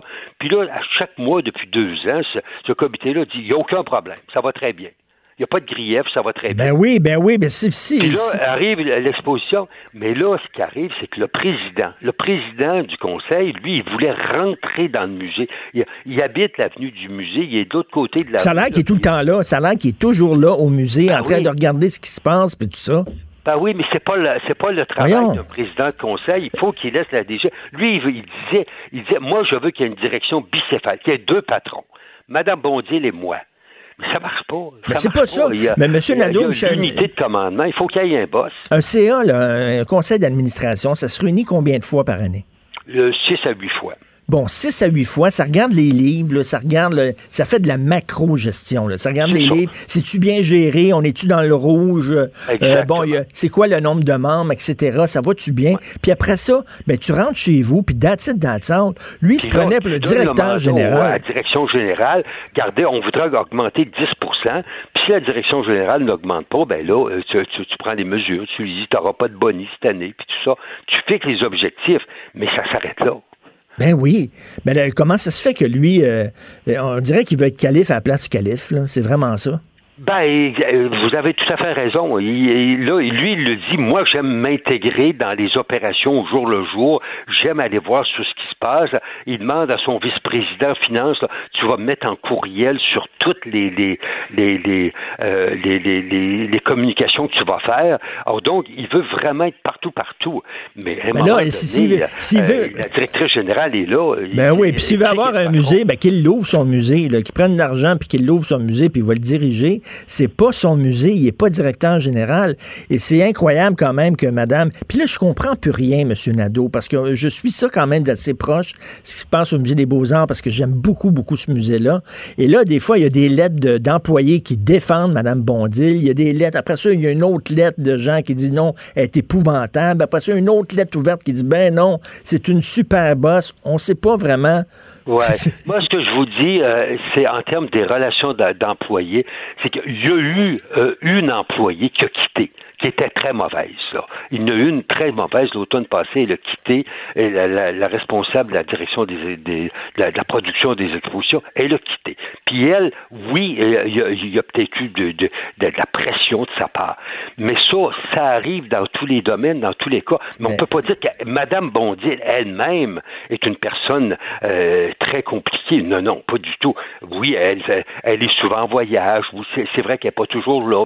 C'est, vrai que, que, euh, imaginez Denise Filiatro au théâtre du Rideau Vert. Moi, je pense que la veille de la première, là, il doit avoir un peu de stress. Ben, ben justement, M. Nadeau, est-ce qu'on n'est pas chochotte? Parce qu'à un moment donné, là, moi, je veux pas que mon boss soit mon ami. Je, vois, je veux que mon boss euh, prenne les bonnes décisions pour que moi, pour que l'entreprise dure longtemps, puis que, que je puisse euh, garder ma job longtemps. Tu sais, je veux dire, des fois, ça arrive, là, euh, un coup de chaleur, comme on dit, là, hein, taking the heat, comme on dit en anglais, là. Ça brasse, on est stressé, la voix monte, puis tout ça. Mais c'est correct, c'est c'est Ça des fait fois... partie de la vie, ça fait partie de la vie. Euh, S'il y a un harcèlement, si, euh, supposons M. Pellado vous appelait tous les jours, Richard, puis euh, t'as pas bien fait, puis vous harcelait, là, puis tout ça tous les jours, là, ça serait grave. Mais là, à un moment donné, euh, on est dans le jus, c'est le, le lendemain, c'est Ben l'ouverture oui. de l'exposition, il y a un peu de pression, euh, la directrice dit non, on change d'idée, oui, mais au total, depuis 14 ans, le résultat, les expositions de Mme Bondil, ça, a ça été fonctionne. Ben oui, puis je veux dire, là, c'est pas, c'est pas un club de scouts, là, là, là. C'est un gros Ben, organisme. Puis quand, quand on est dans les quand on est dans les hautes sphères, M. Nadeau, c'est certain que ça brasse des fois. Puis c'est certain Ah que oui. c'est le point sans table. Puis c'est comme ça que ça va marcher, puis tout ça. Je veux dire, j'ai déjà été boss d'un journal, mon journal Voir. Puis des fois, il y avait des réunions, puis c'était des fortes têtes, puis euh, Ah euh, on se pognait, puis tout ça. Si t'es pas capable d'endurer ça, ben va-t'en chez vous, puis euh, deviens scout.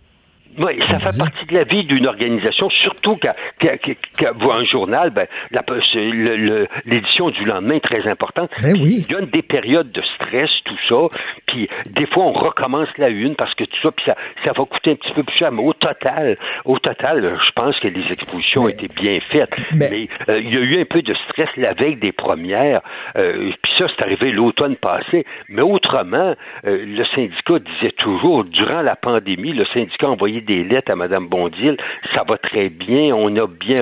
Hey, à un moment donné, l'histoire du climat de toxique, Mme Bondil est une méchante Ben personne. oui, elle doit tellement... Elle, elle, elle, elle- elle Il n'y a doit... aucun cas d'harcèlement d'une personne qui dit moi j'ai été harcelé, moi une personne personnelle là. Non. Elle doit tellement être amère.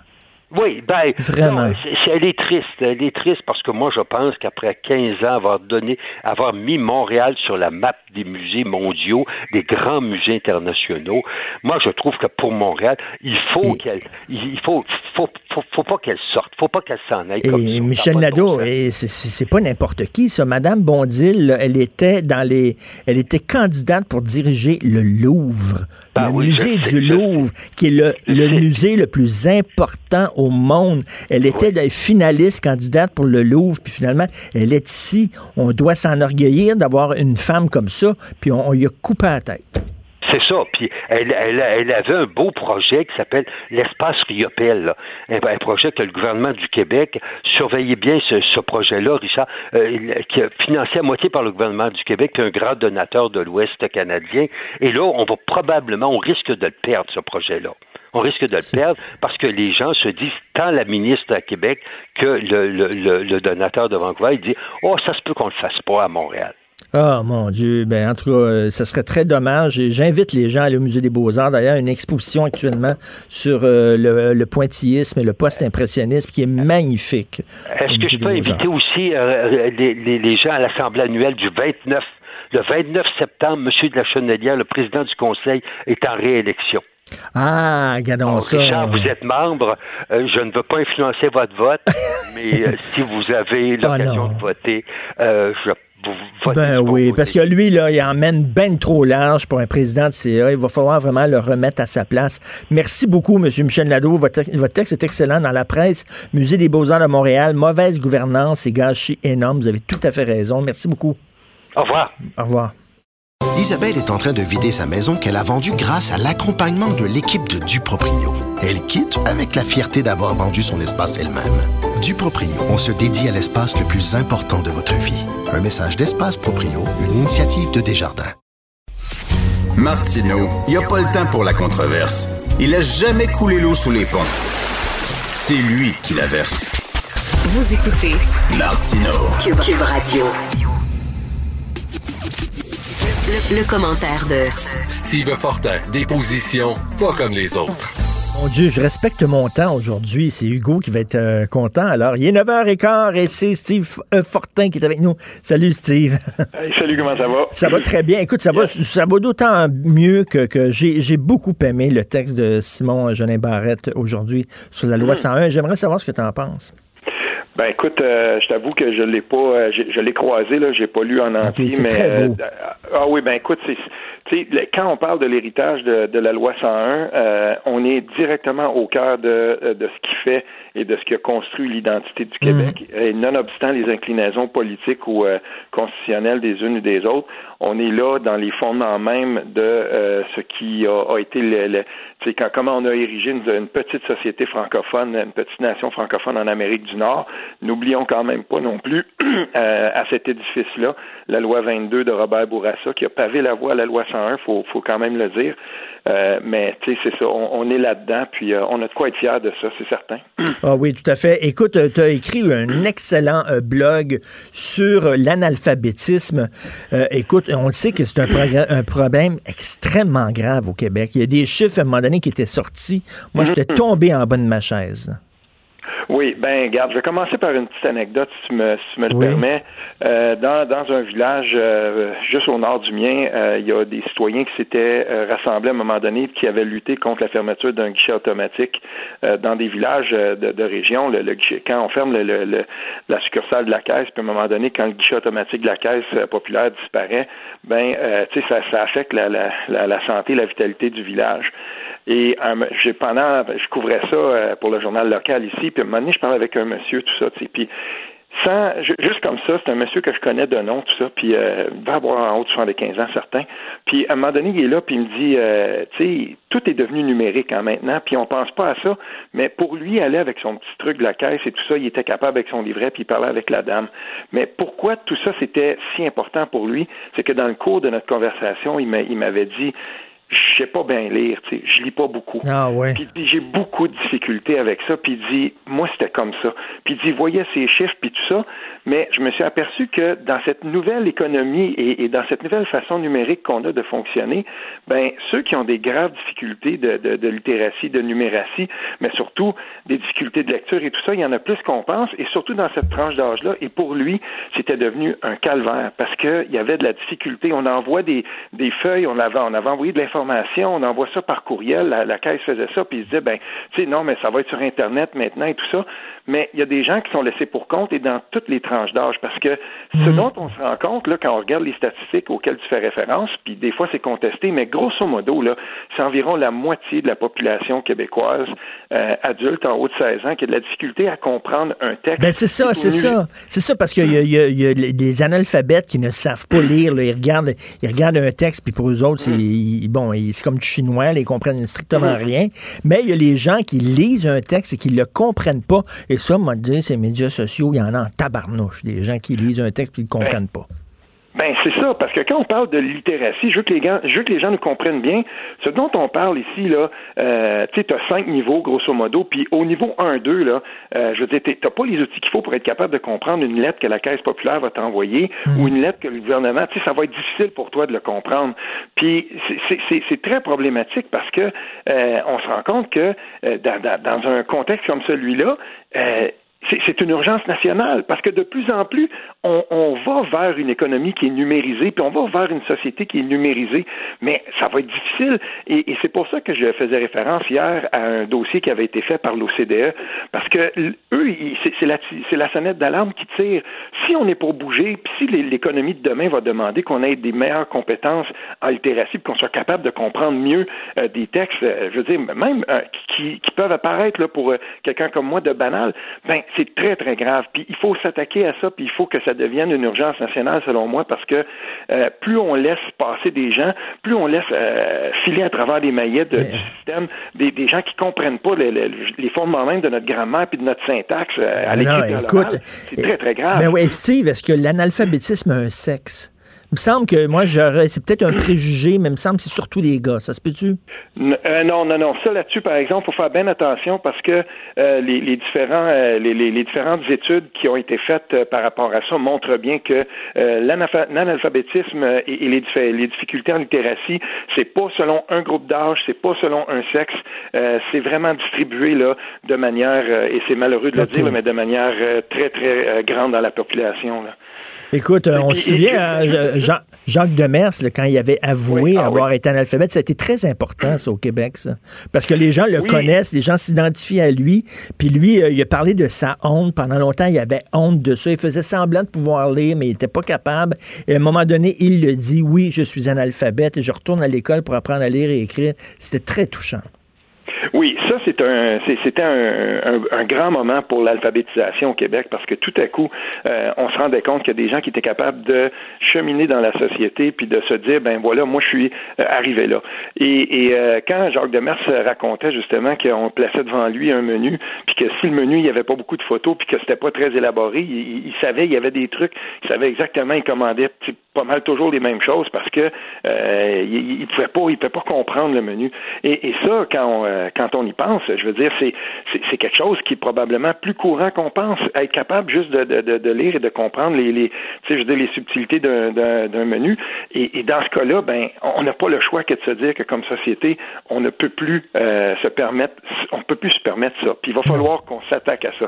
Et je veux aussi citer, euh, il y a quelques années de ça, à l'UCO, à l'époque où j'étais encore chargé de cours là-bas à l'Université du Québec en Outaouais, le congrès de l'ACFAS euh, était passé là, puis il y avait une prof qui avait été mandatée pour faire une étude hyper intéressante. Et là, on parlait des difficultés de compréhension de la syntaxe orale par des enseignants. Et, on était là. Et là, j'ai vu des témoignages de profs, euh, féminins comme masculins, euh, qui disaient, ben, quand j'écris au tableau maintenant, c'est à ça on a des outils. Là, quand tu es prof, tu peux avoir un ordinateur devant toi, besoin d'antidotes avant d'écrire au tableau ah et tout ça. ça c'est distribué pas mal plus, c'est subtil puis c'est pernicieux aussi.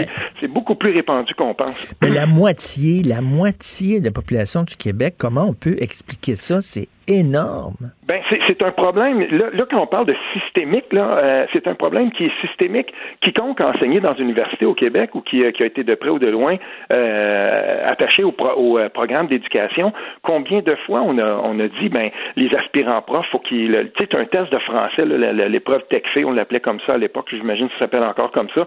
C'est l'épreuve uniformisée de français qu'il faut qu'un prof réussisse pour devenir un prof avec un brevet au Québec. Ben, je veux dire, il y en a beaucoup, beaucoup qui s'y prenaient euh, à quelques reprises là, pour le, le passé. Là. Puis il y avait même des, des, cours de rattrapage dans les universités au Québec pour euh, s'assurer que les, les, gens à un moment arrivent à niveau puis soient capables d'avoir une maîtrise euh, minimale, je veux dire, conven convenable là, du français pour enseigner, c'est la moindre des choses. Mais oh, en tout cas, il faut être optimiste aussi parce que, écoute, depuis quelques années, la littérature jeunesse au Québec se porte très, très bien. Et quand tu vas au Salon du Livre, tu vois plein de jeunes qui font la queue pour faire autographier leurs livres par leur, par leur écrivain préféré. Euh, euh, ça, c'est une bonne nouvelle, ça. C'est une bonne nouvelle, puis il faut euh, il faut absolument euh, continuer de mettre de l'avant la lecture comme un des fondements de l'éducation et dès un hmm. très jeune âge. Et moi, je, je suis toujours excédé quand je rentre dans une école que ce soit à Montréal, à Québec ou un peu partout ou dans un village, quand je rentre dans une école, une des premières choses que je fais, je vais voir la bibliothèque. Je vais regarder ce que, hmm. de quoi a l'air la bibliothèque, qu'est-ce qui arrive dans les salles de classe. Est-ce qu'on a encore des vieux Larousse 1989 avec euh, comme dictionnaire avec des, des, des, des tu sais, c'est tout défraîchi? Est-ce qu'on a des livres? Il faut encourager la lecture parce que la lecture, la compréhension des textes et la lecture, c'est une c'est un des facteurs qui favorise le plus justement la maîtrise du code, c'est-à-dire de la grammaire et de la syntaxe. Et ça commence à la maison. Un petit gars va lire quand il va voir son père avec un livre dans les mains. dire, les, hommes, euh, je, ne veux pas euh, faire du sexisme, mais souvent les gars, euh, ils lisent le guide de l'auto, puis c'est à peu près tout. le petit gars, il va commencer à lire quand il va voir son père aussi en train de lire.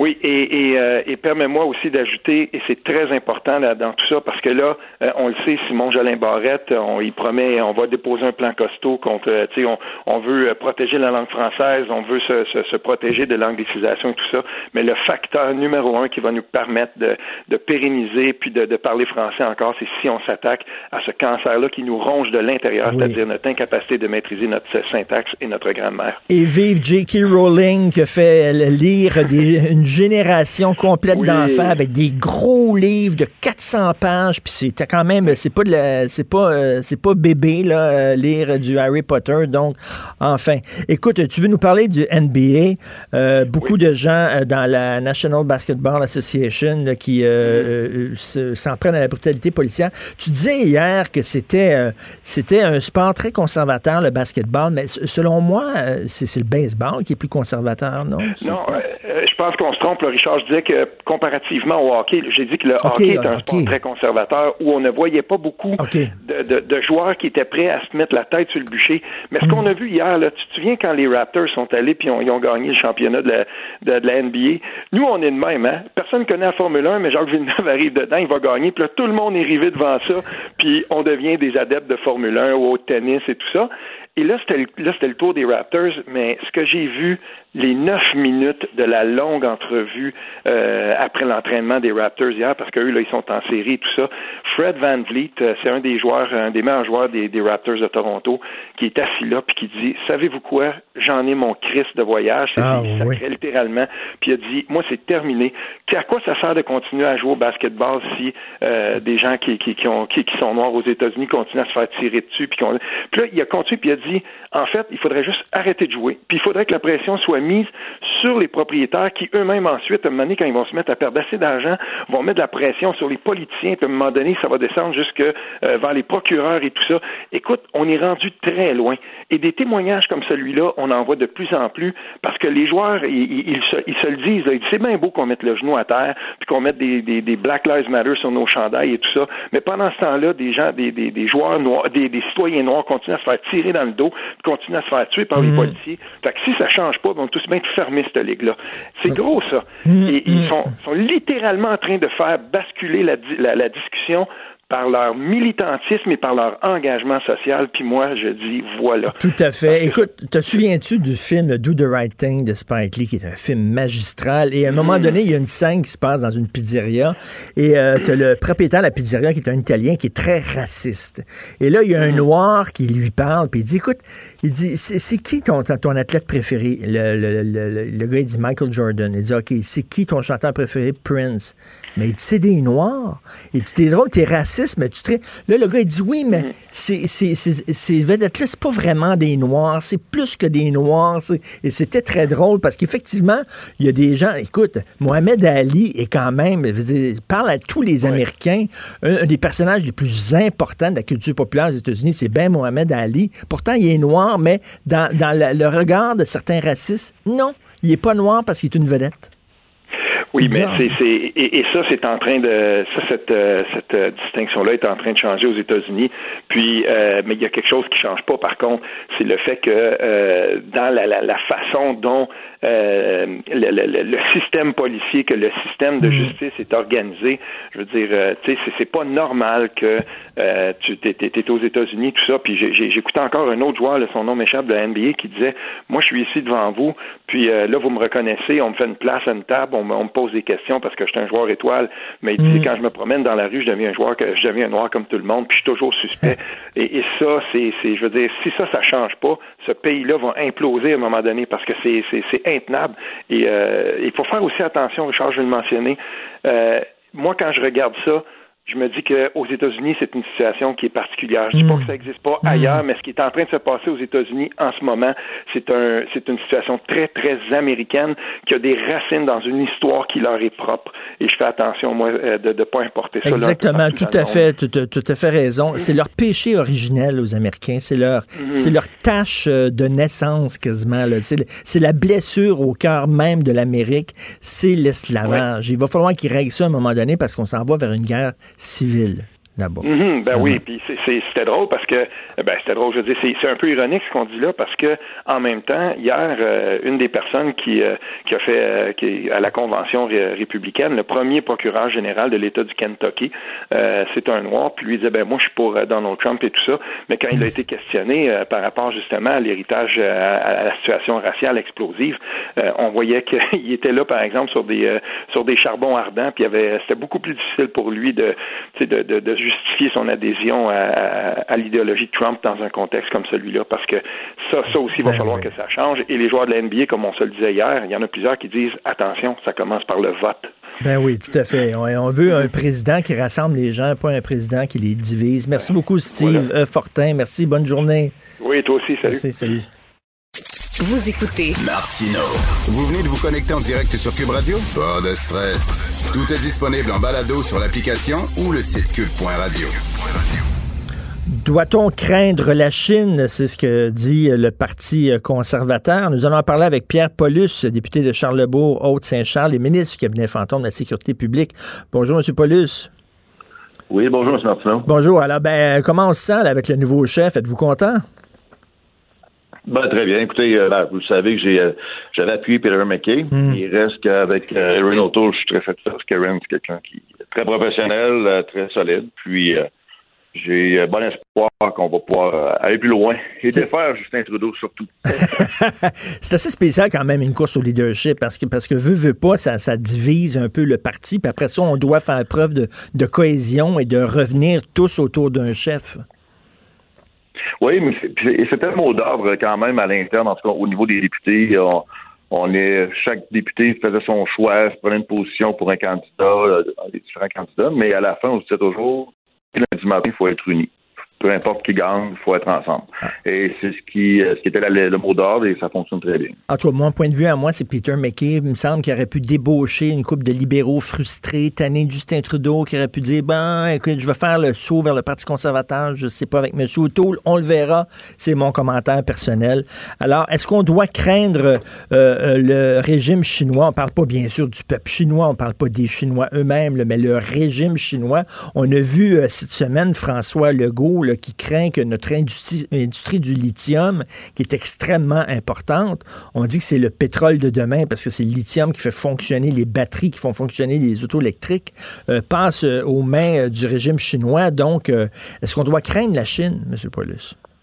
Absolument, absolument. Et il fait très bien de faire la nuance parce que on ne s'adresse pas aux Chinois. Ben le peuple chinois euh, sont, même eux-mêmes otages d'un régime qui est extrêmement dégueulasse. Je veux dire, le régime, la République populaire de Chine, le régime communiste chinois, c'est eux qui contrôlent et c'est eux qui sont vraiment le problème. C'est un problème pour le Canada, le Québec, même au niveau mondial. C'est rendu euh, excessivement dangereux. Euh, on pense à l'Afrique. Là, ils sont en train de prendre un takeover de l'Afrique, de prendre de, de, de, voler les ressources en Afrique, je veux dire, sans donner aucune euh, compensation à personne. Et le même système, de façon un petit peu, un petit peu plus civilisé, bien entendu, ça passe quand même chez nous. Lorsqu'on reste au nord du Canada, a des entreprises qui sont acquises par les Chinois, euh, au Québec, le lithium, comme vous parlez. Donc, on a, au niveau économique, à s'inquiéter des actions de la Chine. Ben, parce que surtout qu'ils ne respectent pas les règles. On a l'impression qu'ils veulent tous les avantages de la mondialisation sans les désavantages. C'est-à-dire qu'eux autres, le copyright, le, droit d'auteur, les droits intellectuels, euh, l'espionnage vraiment à tout vent, ils font ça.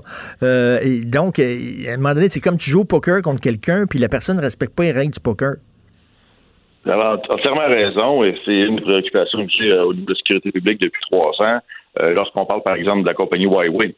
Euh, Huawei s'est implanté au Canada, vend des téléphones, donne des euh, s'installe dans les campus universitaires, donne des subventions aux universités. Donc, les universités reçoivent de l'argent, sont bien heureux. Et là, c'est une façon insidieuse de rentrer chez nous et par la bande arriver à installer le 5G. Alors, il faut absolument dire non parce que justement, par les réseaux, on se souvient de Nortel, justement, il y a un article qui est sorti hier, je crois, dans Global News, qui reparle de Nortel à l'époque et des actions de la Chine là-dessus, euh, en implantant un 5G au Canada. C'est bien entendu que Huawei, le régime chinois par Huawei va pouvoir rentrer et voler euh, les brevets, voler de, tout ce qui, qui, qui est euh, copyright au Canada. Donc, mm. de croire que ça ne se fait pas, c'est vraiment stupide. Il faut vraiment s'ouvrir les yeux et trouver des façons de, de, de bloquer Et euh, moi, je suis pas un grand fan de Donald Trump, loin de là, mais au moins il se tient debout contre la Chine, ce qui n'est pas le cas de notre actuel premier ministre qui leur lèche les, les, les, les semelles de souliers ça n'a aucun bon sens de la, façon. Ben, premièrement, souvenez-vous que M. Trudeau a déjà dit il y a quelques années qu'il admirait le régime chinois, il admirait la façon un peu dictatoriale du régime chinois. Donc, ça donnait un signe de, la façon dont M. Trudeau veut gérer aussi le Canada. Il veut pas avoir d'opposition, il veut faire ce qu'il veut comme il veut. C'est euh, totalement stupide de sa part de dire ça, mais, ça révèle le fond de sa pensée. Il reste que pour nous, euh, on comprend que la Chine, c'est un joueur immense au niveau international, mais là, à un moment donné, puis le Canada, on sait, on est, on est grand territoire, mais on est petit comme population, mais il reste qu'on doit s'allier. On doit s'allier avec des pays comme l'Inde, par exemple, ou euh, l'Australie, des pays d'Australie euh, d'énormes moyens pour contrer les actions chinoises. C'est intense. Donc, c'est ces pays-là qui doivent s'associer avec le Canada pour faire un fonds commun. Mais c'est ça, mais vous le sentez, le vent tourner. Là. Vous le sentez en Europe, entre autres, puis tout ça, il y a des pays qui disent, ben là, ça va faire. À un moment donné, il va falloir mettre le régime chinois à sa place. Absolument, absolument. Et surtout que la, population euh, chinoise en paye le prix. On parle de 1,3 milliard de citoyens qui sont contrôlés par un régime euh, totalement dictatorial. On a un million de ou on appelle ça des Ouïghours, des gens qui sont de, nationalité sont musulmans et qui vivent dans le nord de la Chine, qui sont dans des camps de concentration. C'est épouvantable ce qui se passe là. Et on en parle, mais la communauté internationale, souvent, on part un peu de s'adresser contre la Chine, de part de représailles économiques, mais c'est là, à un moment donné, on fait quoi? Mais, mais, en même temps, en, même temps, on est comme pogné parce qu'on a besoin de leur argent. Hein. On a besoin. On peut pas dire comme si euh, il n'existait pas, faire comme s'il n'existait pas. C'est la première puissance économique au monde. Euh, on est obligé de dealer avec les autres. Là. Et c'est là que, comme je disais tantôt, qu'il faut trouver une façon de mettre un pied à terre, d'avoir des, alliances. Je veux dire, comme on parlait de l'Europe, bon, ben, l'Europe, ça tient debout. Les États-Unis, le Canada, l'Australie, que l'ensemble des pays euh, démocratiques sur la planète se tiennent, puis qu'on fasse face à la chaîne en disant c'est fini, c'est assez. On peut pas continuer comme ça. Donc, euh, tant que aussi longtemps qu'on va avoir des positions qui sont molles ou qu'on va le laisser faire, ben, c'est bien entendu que les Chinois vont continuer d'en profiter. Puis là, dans 15-20 ans, il va se passer quoi? à un moment donné, on va avoir un, takeover aussi des ressources naturelles au Canada. Ça ben continue. C'est leur intention. Ben oui, d'ailleurs, ils sont euh, intéressés, ils, sont intéressés par le Nord aussi, l'Arctique et tout ça. Donc, euh, le, Grand Nord. Eh, Monsieur Paulus, quand vous faites... Est-ce que ça sent les élections? Quand vous faites ça? ben, c'est sûr certain que pour nous, euh, pour les conservateurs, c'est clair que Justin Trudeau a assez fait de dommages au Canada. tout le monde le sait. Maintenant, au-delà des scandales, la gestion globale du pays est une catastrophe. Euh, bon, maintenant, une élection. Moi, ce qui me préoccupe, c'est pas la crainte de gagner ou de perdre une élection. Ça, je suis sûr qu'on peut le battre, Justin Trudeau. Ce qui me préoccupe principalement actuellement, c'est la gestion de la pandémie. Est-ce qu'on va tomber en campagne électorale en pleine gestion? Euh, mm. présentement, ce qui préoccupe les citoyens, c'est la rentrée scolaire, c'est les entrepreneurs, c'est de savoir s'ils vont passer à travers.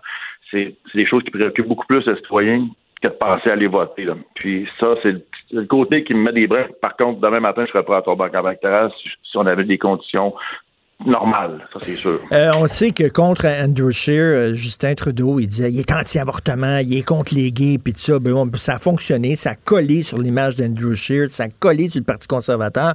Il va essayer le même petit jeu encore, Justin Trudeau. Pensez-vous que ça va, ça va coller sur M. O'Toole? M. O'Toole va mettre fin à ça tout de suite en disant non, c'est fini, ben, on passe à un autre sujet?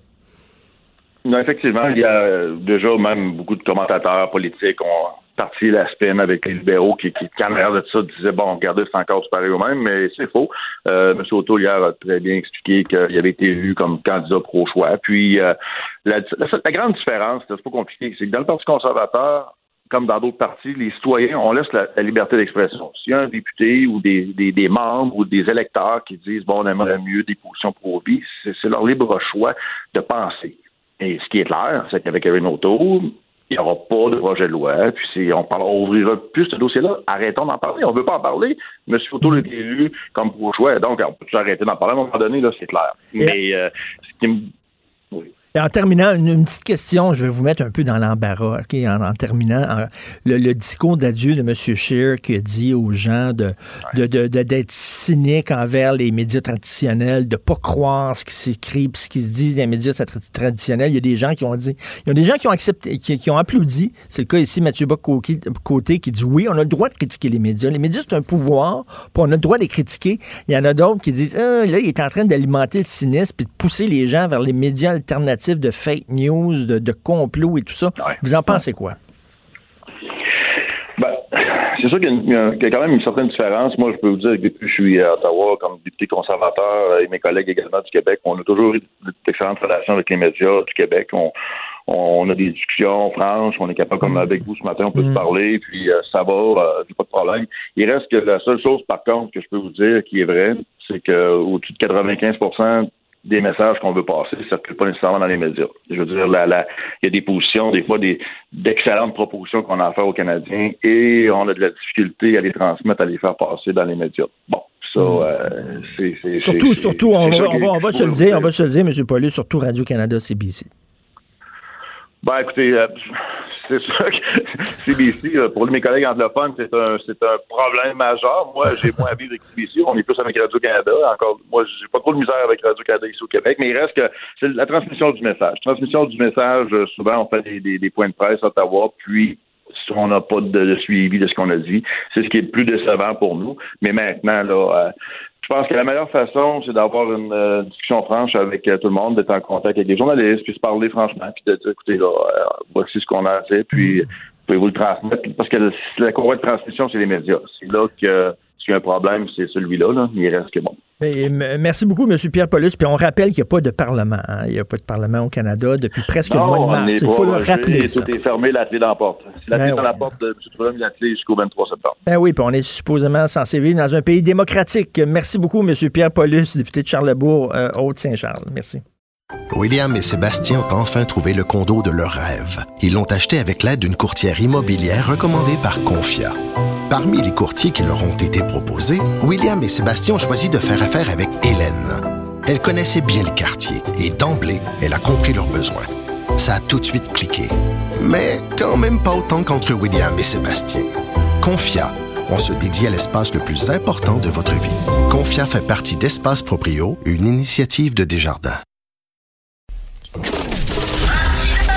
Martino, souvent imité, mais jamais égalé. Vous écoutez Martino.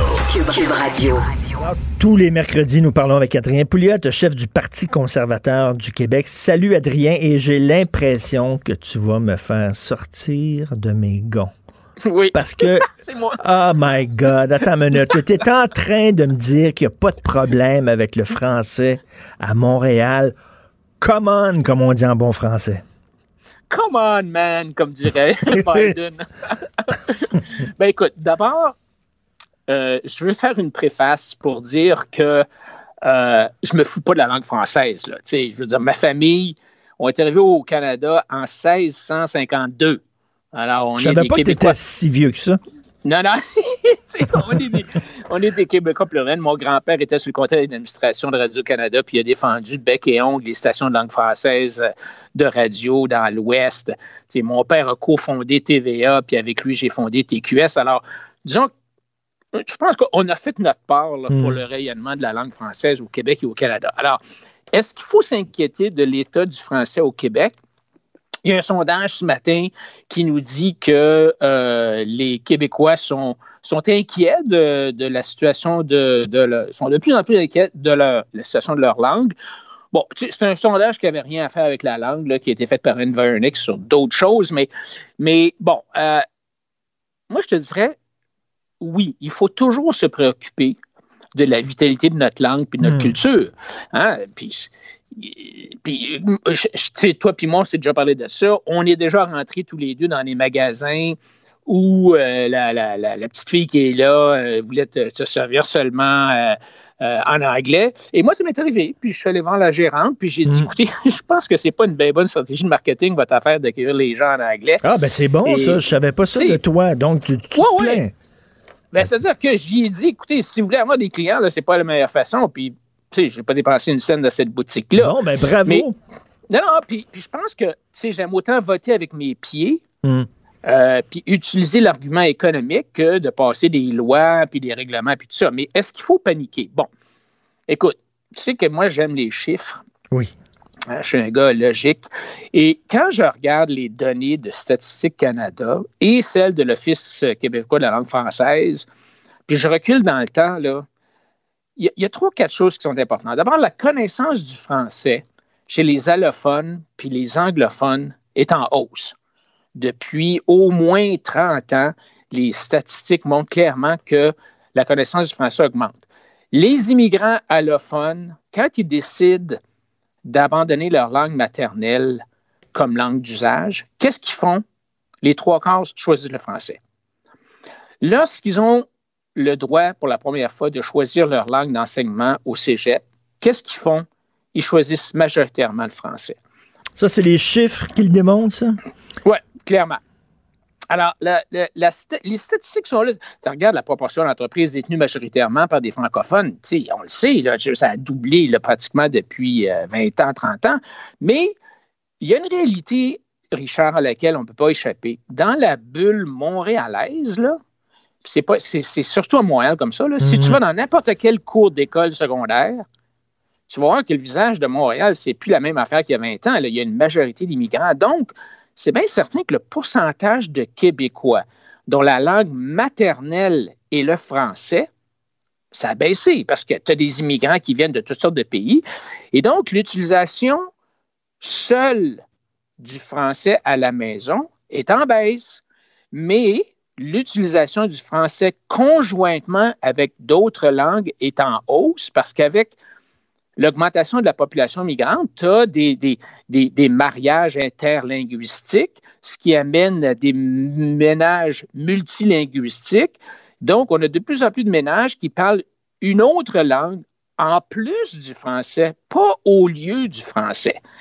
Alors, l'utilisation quotidienne du français augmente. Euh, dans, une sphère ou l'autre de notre vie. Ça aussi, les statistiques le, le démontrent. Maintenant, c'est vrai que Montréal, il y a une certaine anglicisation de Montréal, dans le sens que les francophones parlent de plus en plus l'anglais dans leurs relations de travail. Mais ça, il faut comprendre pourquoi, là. La proportion de travailleurs qui utilisent le plus souvent l'anglais au travail, ça a diminué. Mais tu as de plus en plus de francophones qui parlent anglais au travail. Tu comprends-tu? Ce que je veux dire, c'est que des gens qui parlent surtout l'anglais au travail, là, comme dans les années 40, 50, 60, il, y en a, il y en a presque plus. Mais par contre, nos entreprises qui fonctionnent en français sont de plus en plus présentes à travers le monde. Alors, c'est certain que si tu si es un petit courtier d'assurance à Québec, tu vas parler seulement français. Mais si tu t'appelles l'Industrielle Alliance puis que tu as 4 millions de clients partout au Canada et aux États-Unis, tu as des chances de parler à tes clients aussi en anglais au bureau. Là. Alors, quand on nous dit que les employeurs veulent avoir des employés bilingues, moi, ça m'inquiète pas plus qu'il faut. Là. Mais je sais qu'il ne faut pas toujours se fier à son expérience personnelle. OK? Euh, c'est vrai que c'est bien que tu parles de chiffres parce que c'est plus rationnel, c'est plus froid. Euh, mais moi, je vais te parler de mon expérience personnelle. J'habite dans le centre-ville de Montréal depuis un an et demi. Écoute, c'est très, très anglophone et dans plein de commerces, dans plein de restos. J'ai de la misère à me faire servir en français. Ont des fois des restaurants, ils n'ont même pas de menu en français. Là, tu vas me dire, ben oui, mais c'est le centre-ville de Montréal. C'est certain que c'est très concentré. C'est très anglophone, c'est sûr. Oui, mais c'est pas une raison. Tu tu, devrais avoir des menus bilingues. Tu devrais pouvoir servir tes clients dans la langue de leur choix. C'est certain que, tu quelqu'un rentre dans un, un, restaurant, tu vas l'accueillir, tu sais pas trop, il parle du français, parle du anglais, ben, tu vas peut-être dire bonjour, hi. Ah, ça, ça m'énerve. Bonjour, pourquoi bonjour, hi? Ben, c'est parce que tu veux pas insulter ni un ni l'autre. Moi, moi, je dis bonjour, hi, puis là, tu vois comment est-ce que le gars répond. Non, non, mais madame... on est au Québec. Au Québec, c'est en français. Et la charte de la ville de Montréal, hein, le, le, le, premier point, c'est Montréal est une ville francophone. C'est pas une ville bilingue, c'est une ville francophone. Ben, je Bonjour. pense que tu veux dire par francophone, là, mais il y a bien du monde qui parle anglais, tu sais. Mais, tu sais, moi, je te dirais, là, ce que, moi, ce que je pense, c'est qu'on on, on voudrait, on veut que nos enfants, on veut que le Québec soit bilingue dans le sens où on veut pouvoir profiter de toutes les opportunités puis toutes les portes qu'on peut avoir sur la planète. Moi, je veux que nos enfants soient bilingues. Je veux qu'ils puissent lire le New York Times et le Wall Street Journal pour oui. savoir ce qui se passe ailleurs. Ben oui. Puis, puis apprendre et parler une langue seconde, c'est, ça ne met pas en péril ta connaissance non, non, non, de ta langue maternelle. Attends une minute. Là. Toi, tu es en train de dire que les gens qui défendent le, le, le français sont contre l'anglais. C'est pas vrai. C'est pas vrai. tu peux pas, défendre pas la langue française mais... puis vouloir que tes enfants soient bilingues, c'est oui, sûr. Oui. On s'entend là-dessus. Parce que, mais il y a du monde qui sont pas mal contre l'anglais. Moi, je suis pas contre l'anglais, je suis pour le bilinguisme, même le multilinguisme, puis il me semble que on devrait euh, encourager le, bilinguisme auprès de nos enfants. Mais l'autre chose que je pense, honnêtement, Richard, c'est que on devrait, on devrait inculquer à nos enfants l'amour de la langue ben là, française. Ben là, là, là, on se rejoint.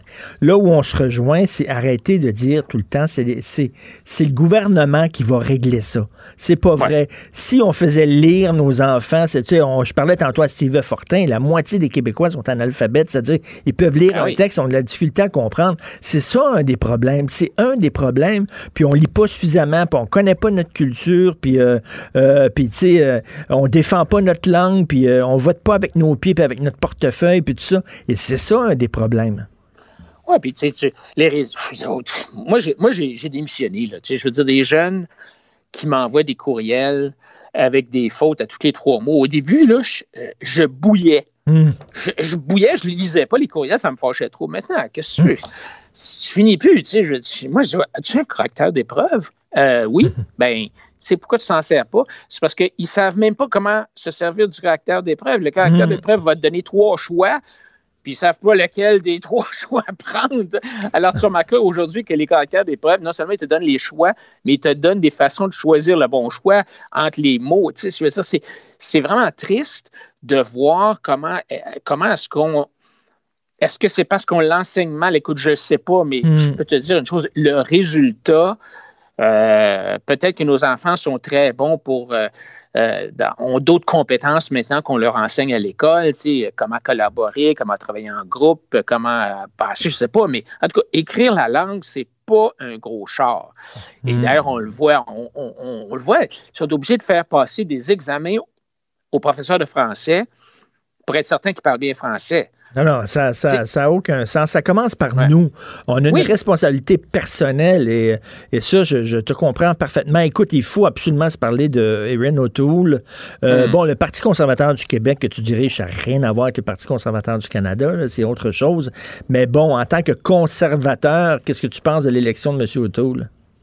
Ben écoute, c'est un type, moi j'ai eu le, le plaisir de le recevoir. On a fait un- une espèce de, conférence virtuelle pour nos membres avec M. O'Toole et aussi M. McKay. Puis d'abord, un, on parlait du français tantôt, c'est, il, parle bien français. Je veux dire, c'est, c'est- il, le dit lui-même, il n'est pas parfait, le gars, là, mais il, est- compréhensible au moins. Euh, alors ça, c'est, c'est- bon. C'est un, c'est un type qui est comment est-ce que je peux dire ça? C'est pas, OK, il se pas, il, il est pas sexy, là, il est pas, il, il, il- il y a pas le, le, le sex appeal de, de Justin Trudeau, OK? Il n'y a pas des, des chaussettes euh, multicolores, là, puis euh, vêtues, euh, tu sais, à tirer à quatre épingles. Il n'est pas funky. Il est pas funky, mais c'est un gars qui, qui finalement est sympathique. Il a une certaine sympathie, le gars. Euh, il est humble. Euh, il l'a dit lui-même tu sais, dans la conférence de presse. Il dit Moi, j'ai- pas, le- j'ai pas le- peut-être pas le bon nom de famille, là, mais euh, j'ai à cœur euh, les- les- la classe moyenne du Canada. Euh, une des choses qu'il a tout de suite dit à sa première conférence de presse Je suis pro-choix. Mm. Parce que même moi, j'étais un peu confus au début parce que McKay disait que O'Toole était. bon, c'est sûr que O'Toole a fait attention dans sa campagne parce qu'il ne voulait pas se mettre à dos les conservateurs sociaux, mais lui, personnellement, il est pro-choix, puis euh, il l'a bien dit, puis je pense que c'est- bon, c'est quelque chose qui va bien passer. Et euh, c'est quelqu'un qui, euh, qui d'après moi, va. il a une expérience de, le- du parlementarisme canadien. Euh, il a été là, il a été ministre. Puis c'est aussi, c'est un, un avocat. Il hein, faut, il- faut qu'il se fasse connaître. Il faut qu'il se fasse connaître Ouais. là, parce qu'il n'est pas connu. Là, vraiment, là, il faut qu'il vienne au Québec. D'ailleurs, il veut rencontrer François Legault. C'est la première personne qu'il veut rencontrer. Euh, il faut qu'il se fasse connaître. Oui, je pense que oui. Et, et c'est un bon, euh, c'est un bon move, si tu veux, excuse l'anglicisme. c'est un bon geste qu'il a fait de dire qu'il voulait rencontrer François Legault tout de suite. Mm. Euh, il a dit que François Legault avait bien géré la pandémie. Là, je suis pas trop certain de ça, mais, mais euh, disons que euh, il, a été élu grâce au Québec, hein, il faut le dire. Oui, ben oui. c'est un des facteurs importants. Euh, évidemment, Mme Lewis, qui ne parlait pas un mot de français, elle, euh, elle a été, elle avait aucune chance au Québec. Euh, Non, Ces troupes au Québec ont été très, très, euh, Ouais. très bons, très efficaces. Ils ont bien travaillé. Euh, on va voir, écoute, on va voir, mais une chose est sûre, c'est que Justin Trudeau va essayer de le dépeindre comme quelqu'un qui est anti-gay puis anti-avortement. Puis je pense qu'il ne pourra pas faire ça une deuxième fois. Il l'a fait avec Andrew Scheer, mais je pense pas que son petit jeu va encore, va va encore pogner. Merci beaucoup, Adrien. Merci, bonne journée. On se reparle la semaine prochaine. Toujours un plaisir, Richard. Salut. Salut, salut. Joignez-vous à la discussion. Appelez ou textez le 187 Cube Radio 1877 827 2346. Le, le commentaire de Mathieu Boccoté, dépensé pas comme les autres. Mathieu, comment ça va? Toujours bien, toi? Très bien. Écoute, Mathieu, je te connais, on se fréquente, t'es un ami, t'es un gars, t'es un gentleman, je le dis souvent, t'es un gars d'une grande gentillesse, mais ce matin, tu jettes les gants dans ta chronique, t'es furieux. Ben, j'ose croire, j'espère que j'ai été poli, j'espère que j'ai été respectueux, ce qui ne veut pas dire que je n'ai pas été critique. C'est-à-dire, en gros, euh, je fais référence à l'émission d'ouverture euh, de Penelope McQuaid à Radio-Canada, c'était lundi, si je ne me trompe pas. Premier, segment de la saison, première émission de la saison. Le thème, le, livre La fragilité blanche de Robin DiAngelo, un livre qui, qui mérite euh, critique, à tout le moins pour le dire poliment. Donc, elle organise une, une table ronde autour de ça avec trois invités euh, le militant Fabrice Ville, euh, Nathalie Collard et euh, Noémie Mercier. Et elle-même, euh, comment s'appelle-t-elle, Pénélope McQuaid fait une présentation très élogieuse du livre. Et le problème, c'est que les trois invités, sans la moindre nuance, encensent le livre, n'en disent que du bien. On est dans une espèce de séance, en fait, de, qui relève davantage de la propagande que de la délibération du débat. Or, c'est un livre qui, quoi qu'on en pense, suscite des débats très, très vifs, qui suscite des controverses, qui suscite des désaccords de fond. Et ce que l'on voit, c'est que plutôt que de mettre en scène ce désaccord, mettre en scène ce débat, mettre en scène les contradictions, eh bien, on décide de nous faire une espèce de, de- d'adhésion obligatoire Ben, je- euh, pendant, toute l'émission. Je, je comprends pas que quand tu as trois invités, tu peux pas en trouver au moins un qui a, qui a vraiment une, une vue divergente. Mais, mais parle-nous des thèses de ce livre. là. Que dit ce livre? Ben, alors, fondamentalement, la thèse de Robin DiAngelo, ça consiste à dire que la- le monde occidental serait fondamentalement euh, les États-Unis, mais elle prête ça à l'ensemble du monde occidental à la manière des Américains qui croient que partout le monde est un double des États-Unis. Euh, partout le, le- serait fondé sur le racisme, le racisme qui serait non pas une opinion, qui serait non pas une pathologie, mais qui serait la, la structure même, la nature même des de la civilisation occidentale depuis l'expansion européenne du 15e siècle. Donc, fondamentalement, derrière l'illusion de l'universalité, derrière l'illusion du euh, colorblind, derrière cette aspiration à fonder notre société sur la culture, la citoyenneté, eh il y aurait la domination blanche. Et tous les Blancs seraient racistes. Pourquoi? Parce qu'ils auraient été socialisés dans une société où l'identité blanche, qui ne se présente pas comme telle, mais qui se présente comme universalisme, tous les Blancs participeraient consciemment ou non à ce système raciste. Ben, mais, Mathieu, excuse-moi, mais Mathieu, dire tous les Blancs sont racistes, n'est-ce pas raciste? Ben, c'est d'abord et avant tout loufoque, grossier, sans intérêt et sans culture. Ensuite, on peut penser, oui, que c'est une forme de racisme, mais c'est tout le nouvel antiracisme qui, euh, qui s'exprime, ce que j'appelle l'antiracisme racialiste qui s'exprime à travers ça. C'est comme Ibrahim X. Kendi, qui est l'autre grand théoricien de l'antiracisme aux États-Unis en ce moment, qui nous explique que si la discrimination raciale a pour vocation de faire tomber le privilège blanc et de, dans, dans son esprit et de rétablir la justice raciale, alors la discrimination raciale est légitime euh, pour peu qu'elle avantage les groupes minoritaires. Il comme tel, sans gêne. Bon. Et moi, donc j'y reviens, on est devant des thèses qui sont très, très radicales, ou à tout le moins qui sont euh, polémiques, controversées. Or là, on est à Radio-Canada, on est sur les ondes publiques, on est dans la principale émission culturelle de Radio-Canada, l'émission de référence.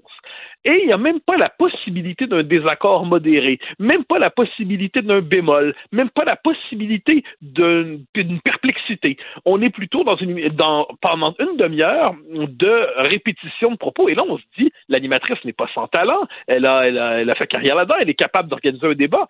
Est-ce qu'elle a soit peur du pluralisme intellectuel, ce qui serait étonnant d'une femme qui connaît son métier, ou est-ce qu'elle le refuse, le pluralisme intellectuel, ce qui serait plus inquiétant? Et je, je réfère dans le texte, dans ma chronique d'aujourd'hui, à une déclaration qu'elle avait faite en 2017, où elle avait dit comme telle qu'aujourd'hui, elle ne veut plus inviter des gens dans ses émissions qui ne partagent pas ses valeurs humaines et ses valeurs créatives. Et là, tu lui rappelles, là- que les ondes publiques, oui, Là, tu lui rappelles, c'est pas, t'es pas en train d'inviter des gens chez toi dans ton salon. C'est correct là, que tu invites des gens dans ton salon puis tu t'attends pas d'avoir certaines personnes. Mais là, toi, tu es à la télévision publique. Ben.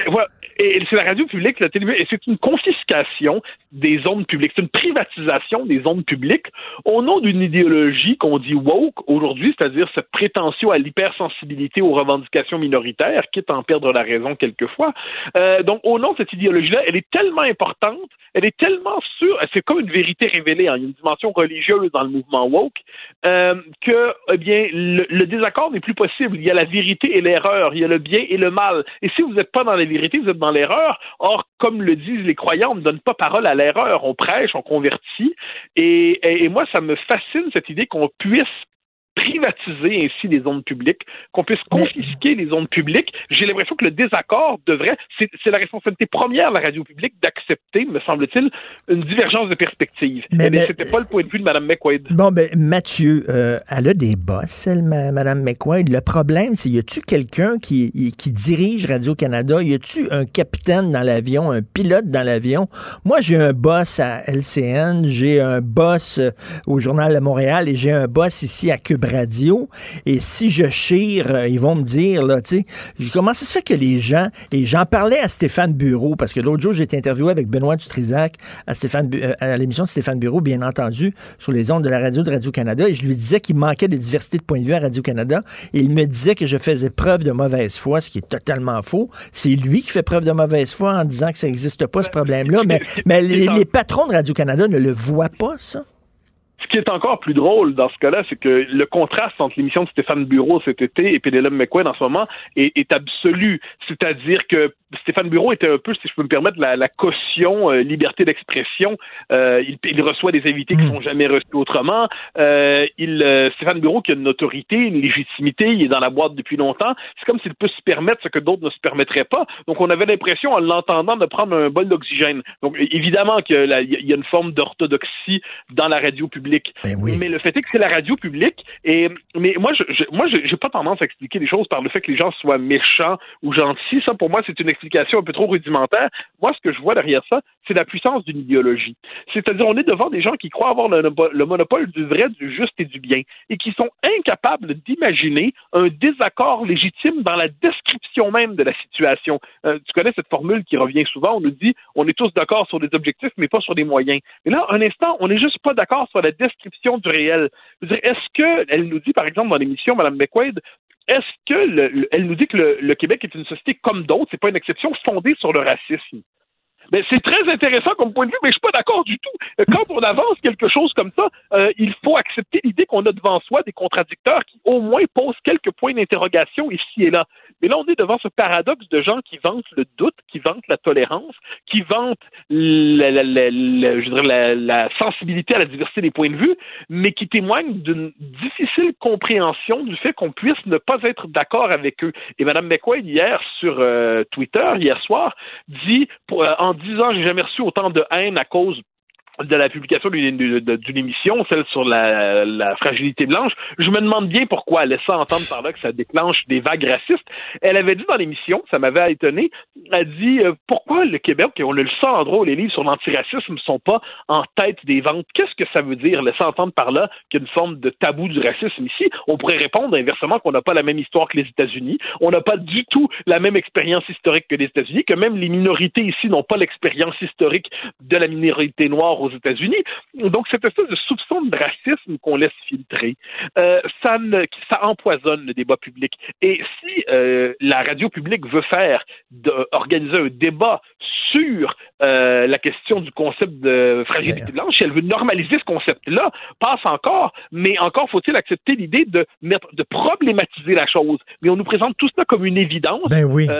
des trois invités, bon, qui avait Fabrice Ville, mais bon, son propos n'est pas surprenant. Nathalie Collard, qui était là à la manière de la progressiste pénitente qui dit c'est vrai, je m'accuse de racisme après la lecture de ce livre qui m'a révélé à moi-même mes propres biais racistes. Et il y a Noémie Mercier qui a eu l'honnêteté de dire qu'elle n'avait pas lu le livre, ce qui ne l'empêchait pas d'être invitée par ailleurs, mais qui semblait néanmoins d'accord avec le tout. Donc c'est un peu étrange ce type de panel quand on est euh, quand on est censé être la radio publique qui est censé avoir une vocation de, de mettre en scène la, finalement la, la, diversité des tendances qui traversent notre société. Écoute, j'espère avec un gouvernement conservateur, on ne sait jamais, on peut rêver que le nouveau ministre du patrimoine, parce que moi je m'attends à rien d'un gouvernement Trudeau, mais qu'un nouveau ministre du patrimoine conservateur rappelle à Radio-Canada qu'elle a un mandat de diversité et que la diversité, c'est pas seulement les accents, c'est pas seulement la couleur de peau, mais c'est aussi les opinions. Et là-dessus, ils ne respectent absolument pas leur mandat.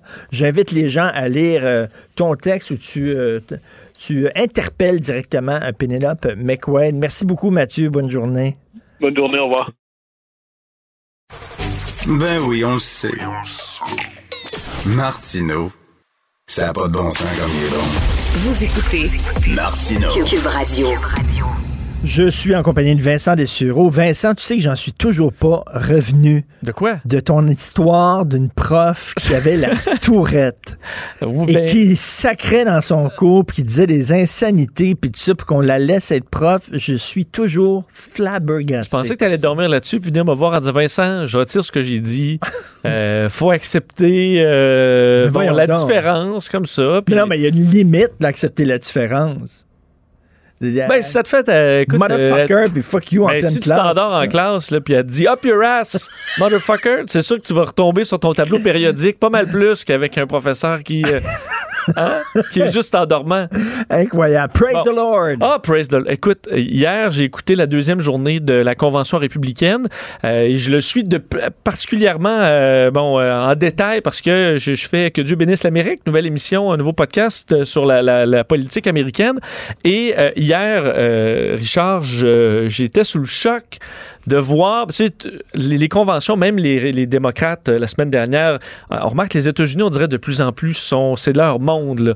Vraiment, on se regarde le nombril, c'est les USA, euh, Freedom, on est dans les mêmes thématiques euh, pas mal toujours, mais hier, c'est le côté religieux qui m'a euh, vraiment sauté aux yeux, à quel point il me semble que Joe Biden va chercher là, dans la table catholique les juifs, les, les chrétiens évangéliques aussi. Ça inquiète beaucoup les républicains, de sorte qu'ils vont investir 135 millions de dollars dans les prochains mois pour aller chercher ce vote-là, qui a donné en partie la victoire à Donald Trump il y a quatre ans. Euh, on sait qu'il y a quelques jours, Donald Trump disait que Biden était against God, le contre Dieu, qu'il avait même blessé la Bible. Il a dit qu'il n'allait pas avoir de religion sous le gouverne- un gouvernement démocrate. Et ça s'est poursuivi Ah, voyons donc. hier. Pas de Euh, religion. Pas de religion. Bon, on en est là. Et dans ce que j'ai vu hier, écouté euh, presque toute la manée. Je devais aller me coucher, je faisais salut bonjour ce matin. Mais je te décrire un peu le, début de cette deuxième journée de convention hier. Ça commence par la prière. là. Et euh, c'est toujours nous qui, détachons la politique. Avec, et les, démocrates ont fait une prière aussi. Là. Mais la prière, c'est toujours un peu spécial. D'une prière de trois minutes. C'était la pasteur Norma Urabazzo de l'église de Las Vegas. Trois minutes où on a dit merci Dieu pour notre liberté, merci Dieu pour la prospérité. Elle fait un extrait. L'église de Las Vegas? Oui, de Las Euh, Vegas. habillé- habillé en Elvis. Euh, non, euh, c'est pour qui fait des mariages pour 50 dollars. Ça, bon, non. Elle fait un extrait du deuxième épître aux Corinthiens. On est dans que votre volonté soit faite sur la terre comme au ciel. Soumettons à vos plans. Bénis, commence à bénir tout le monde. Termine en disant l'Amérique, le meilleur est à venir au nom de Jésus. Alors ça, ça donne le ton. Mais c'était que le début. Ensuite, on a l'allégeance au drapeau sous la gouverne de Dieu. Euh, ensuite, c'était John Ponder. John Ponder est un ancien prisonnier, un ancien voleur de banque, euh, repentant maintenant, qui fait des, qui, bon, une implication sociale, faut dire, euh, très, euh, très méritoire et c'est parfait. Mais John Ponder va raconter, là, ça vient de commencer, là. Et là, il explique qu'il a demandé à Dieu avant de recevoir sa sentence. Il lui a dit qu'il allait servir Dieu jusqu'à la fin de sa vie. Et il dit là, le juge, contre toute attente, m'a donné une petite sentence. Et là, Dieu m'a parlé en me disant N'oublie pas ta promesse. Je suppose avec une voix d'écho. N'oublie pas ta promesse. Et là, il a décidé de continuer. Alors, Dieu lui a parlé. Alors là, on est dans 20 minutes après le début de la convention. Puis là, Dieu nous parle. Euh, et là, Trump arrive, commence à parler de la Bible. Puis Dieu, il va finalement lui euh, euh, donner le pardon présidentiel. Donc, euh, quand même un Oh, acte du my président, mais dans, dans la, la, la, la, la cérémonie. Là. Et là, on a une pause, quelques minutes à peine, où on a quelqu'un qui pêche le homard, on a des agriculteurs. Là, je me dis, bon, enfin, on, s'en va dans le vrai monde un peu. dans le, le- Et Dix minutes après, c'était reparti avec Cissy Graham Lynch, la petite fille du révérend Billy Graham, qui est décédé il y a quelques années, qui nous rappelle que l'important, euh, Richard, c'est la foi et la liberté de religion, que Obama et Biden attaquent la religion constamment, que les démocrates voulaient faire fermer toutes les églises, mais ouvrir les cliniques d'avortement pendant la pandémie, euh, commence à parler des trans, que le dieu de la gauche, c'est le gouvernement qui a tout le pouvoir, et suit ensuite, pour terminer là, cette partie-là, une activiste anti-avortement, Abby Johnson, euh, c'est une ancienne de Planned Parenthood, et elle, ce qu'elle raconte, Richard, c'est que Planned Parenthood, qui fait des cliniques d'avortement un peu partout aux États-Unis, cible volontairement des zones euh, euh, dont à forte population afro-américaine dans le but d'avorter les personnes racisées. là. Donc, une sorte de génocide par, Par les cliniques d'avortement. Euh, histoire qui a été euh, défait là, par des, des sites de fact-checking depuis longtemps. Euh, Ah, ça me désole. Quel pays de fou. C'est rendu n'importe quoi. imagine ce discours. Imagine un pays musulman. Ben oui. Où le, par le parti au pouvoir fait 45 minutes de prière, de Allah Akbar, de, de citations de, de, de, de, de- on du dirait, on dirait que c'est une On théocratie. dirait que c'est des extrémistes. É- Écoute, il y a un film, il y a un gros film, le grand public qui va sortir là, dans des milliers de salles aux États-Unis. Euh, Je parle pas de Tenet, là, le film de Christopher Nolan. excellent, ouais. Euh, c'est un film sur Fatima. Les secrets de Fatima, là, là, tu sais, là, Oui. au Portugal, les trois enfants qui ont vu la Vierge Marie.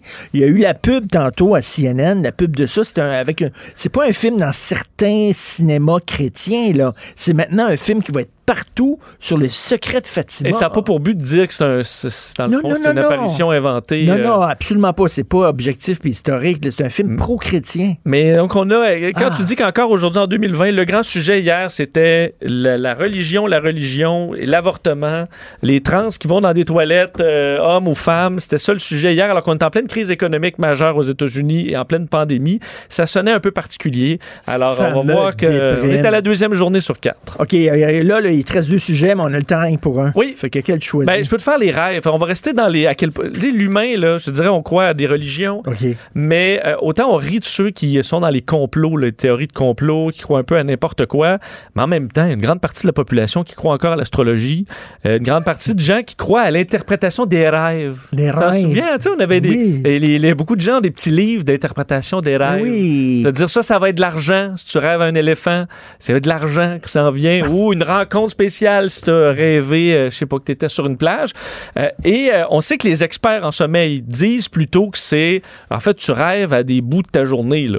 C'est à peu près aussi plate que ça. Mais ça n'avait jamais été réellement prouvé par la science et documenté. Et c'est ce qu'a fait euh, une, une équipe de chercheurs dans les derniers mois qui viennent de paraître aujourd'hui leur étude assez vaste où on a étudié 24 000 rapports de rêves dans le but de les associer, à savoir est-ce qu'il y a un lien réellement avec le contexte de cette personne-là dans sa vie de tous les jours. Et euh, bon, on, on dit entre autres ce qui- est dans, notable dans un rêve, les personnages l'interaction sociale, qu'est-ce que tu fais avec eux, et l'émotion générale de est-ce que c'est négatif ou pas. Et on se rend compte après l'analyse de ces milliers, ces milliers de rêves que euh, ben, on ne rêve tout simplement qu'à des choses en lien avec notre quotidien. C'est aussi plate que ça. Si vous êtes anxieux, vous allez faire des rêves anxieux. Si vous posez plein de questions, vous allez faire des bon, vous allez être troublé dans votre sommeil. Mais est-ce qu'on, est-ce qu'on parle des rêves récurrents? Ça, c'est spécial. Où tu fais le même rêve qui revient régulièrement. Euh, soit que tu voles ou à des trucs comme ça. là. Oui, ben en fait, on a Spécial, pas- ça. Ben, ce, ce- ce qu'on dit en gros, c'est que oui, il y a- il y, a ça qui demeure un mystère. D'ailleurs, c'est ce que les humains se posent des questions là-dessus depuis des millénaires, l'interprétation des rêves. Mais en gros, si tu rêves toujours que tu voles, c'est parce que tu rêves que tu voles. Il n'y a pas de signe particulier à ça. C'est tout simplement parce que tu, rêves de voler euh, secrètement dans ton, dans ton Mais esprit. Freud n'avait pas écrit lui-même euh, la- un livre sur l'interprétation des rêves. Effectivement, Il d'ailleurs- disait, par exemple, si tu rêves que tu perds tes dents, c'est que tu as peur de l'impuissance sexuelle. Freud avait dit ça. Ben, d'ailleurs, l'étude en question est une. La- Tu sais- Qu'est-ce qu'il y a? Ben, l'étude en question, Richard, prend les mêmes. euh, en fait, euh, simplifier l'analyse de Freud pour amener ça au niveau scientifique et arriver à cette conclusion que ben, votre petit livre d'interprétation de rêve, vous pouvez le mettre Mais à mais- mais il y en a une qui a raison, par contre, c'est la mère de Sylvester Stallone. Qui disait quoi? Tu sais pas, tu sais pas quoi? Va voir sur Internet, la mère de Sylvester Stallone, elle lit dans les, les lignes des fesses. oui, je te jure, je t'allais à un site Internet, pas- tu te fais photocopier ton cul et t'envoies la photocopie de ton cul à la mère de Sylvester Stallone et elle peut lire ton avenir dans ton cul. Mais la ligne, euh, il y en a. ça, ça se- il y en a quand même toujours une. Non, non, mais c'est les, les- les lignes Ok, de plus fesses. dans- dans là, le fin, dans- là, dans le fin là. détail. Les, les plis de tes fesses et tout ça, là, les... euh, C'est bon. Ça a l'air que... Allez voir ça, puis... Hein? Oui, c'est ça, finalement. On le laisse Mais- C'est vrai, Achille, je te dis, va voir ça. je savais de pas ça. Ouais. Mais c'est de l'argent, c'est une pièce à faire. Il y a toujours quelqu'un qui est prêt à offrir un service. Mais elle lit surtout le passé, hein, le craque de fesses. Pas tellement l'avenir. Vraiment, c'est correct. Merci Vincent. Merci, Richard. Merci là. beaucoup. Avais-tu entendu parler de cette histoire-là que Vincent nous a raconté euh, qu'il y a une prof? Écoute, je reviens On en là-dessus. a parce que parlé. La prof qui a le, le syndrome de Tourette dans la classe. Ouais. Ça n'a pas de maudit bon sens. Tu donnes pas une job de prof. Pourquoi tu à une reviens là-dessus? je sais pas, il est stické là-dessus. Tiqué là-dessus. Ben non, faut que tu, faut que tu permettes aux gens qui vivent, qui ont des handicaps, de s'intégrer à la société. Puis il faut que les jeunes attends, comprennent attends, attends, que donc- on n'est pas tous pareils. OK, donc quelqu'un, mettons, qui a un problème énorme de flatulence, tu le mets serveur dans un restaurant, puis il se promène. C'est même en fleur. Ouais, ouais, ben, Qu'est-ce que vous voulez? Mais, mais toi, ton exemple est hypothétique et niaiseux, comme d'habitude. Alors là, on a. C'est un animateur de radio qui a des problèmes de flatulence. T'en fais un stunt. Il y en a qui poussaient du on, a bas des marches. on a un petit spécial aujourd'hui. Je vais vous prendre ça, le- les frites aux pets de sauce. de quoi tu nous parles aujourd'hui? Ah, je ne sais pas. Je sais. Quoi? Tantôt, on a un, un- un type qui s'appelle Justin. Justin, euh, j'ai oublié le nom, je suis malade, Gauvin, qui est, à euh, qui est en banlieue de Kenosha, qui va nous parler à 10h35 euh, sur ce qui se passe là-bas. As-tu vu, avez-vous vu les images de Jacob Blake qui contourne sa Oui, oui, mobile? oui, oui, ben oui. Le flic le tire par le, la- le- son Marcel, puis lui le tire dans le dos. Il n'y a pas d'arme. Tu dis, ils pas de cours de maîtrise. Ils peuvent pas sauter dessus comme Bruce Willis Ben ou euh, Jean-Claude Van Damme avec un coup de savate dans la gorge. Je ne sais pas. Déjà, tu le Tu pas. dis, tu dis, bon, peut-être qu'effectivement, le policier il avait peur parce qu'il se penche. Peut-être qu'il avait peur qu'il allait chercher une arme à feu. Mais il avait- Correct. il était Mais de- combien de, de, autour? là, de là à tirer dans le Mais dos? ils sont tous là à distance, puis il n'y en a pas un qui s'interpose. Tu sais, il n'arrive Mais pas à, l'encercler pour dire, là, Mais là... c'est arrivé on- à on- Montréal, là, des gens qui sont psychotiques, là, qui ont un marteau, là, puis qui mais sont psychotiques. Puis là, t'arrives cinq policiers, puis ils tirent. Ouais, puis il y, y en a un, il y a un badaud qui a été atteint sur Saint-Denis euh, aussi dans, dans un des cas. Là, tu dis, c'est quoi la formation des policiers? Mais là, ce qu'on ce qu'on entend aussi, c'est qu'il y a des il y a eu des coupures de, vraiment majeures dans les services de police. Là, on veut définancer les services de police. On parle, on parle de ça ici même au Québec. Là, tu dis, OK, dans ce cas-là, tu envoies un massothérapeute.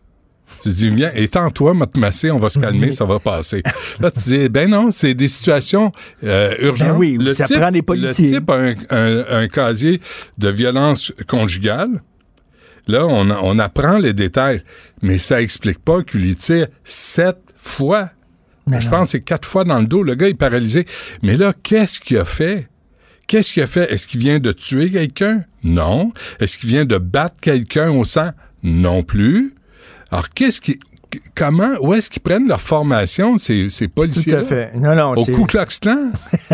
C'est quoi cette affaire-là?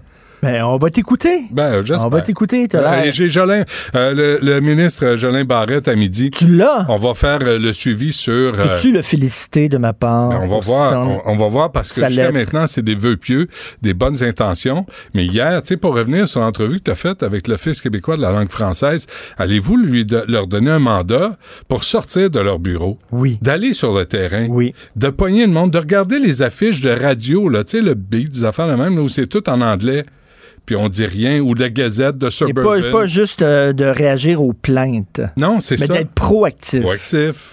Lu Merci dans mes beaucoup à Achille Moinet à la console. Lui, il est fin. Hugo Veilleux, très fin. Ah, moi, lui, moins. À la recherche, vous écoutez.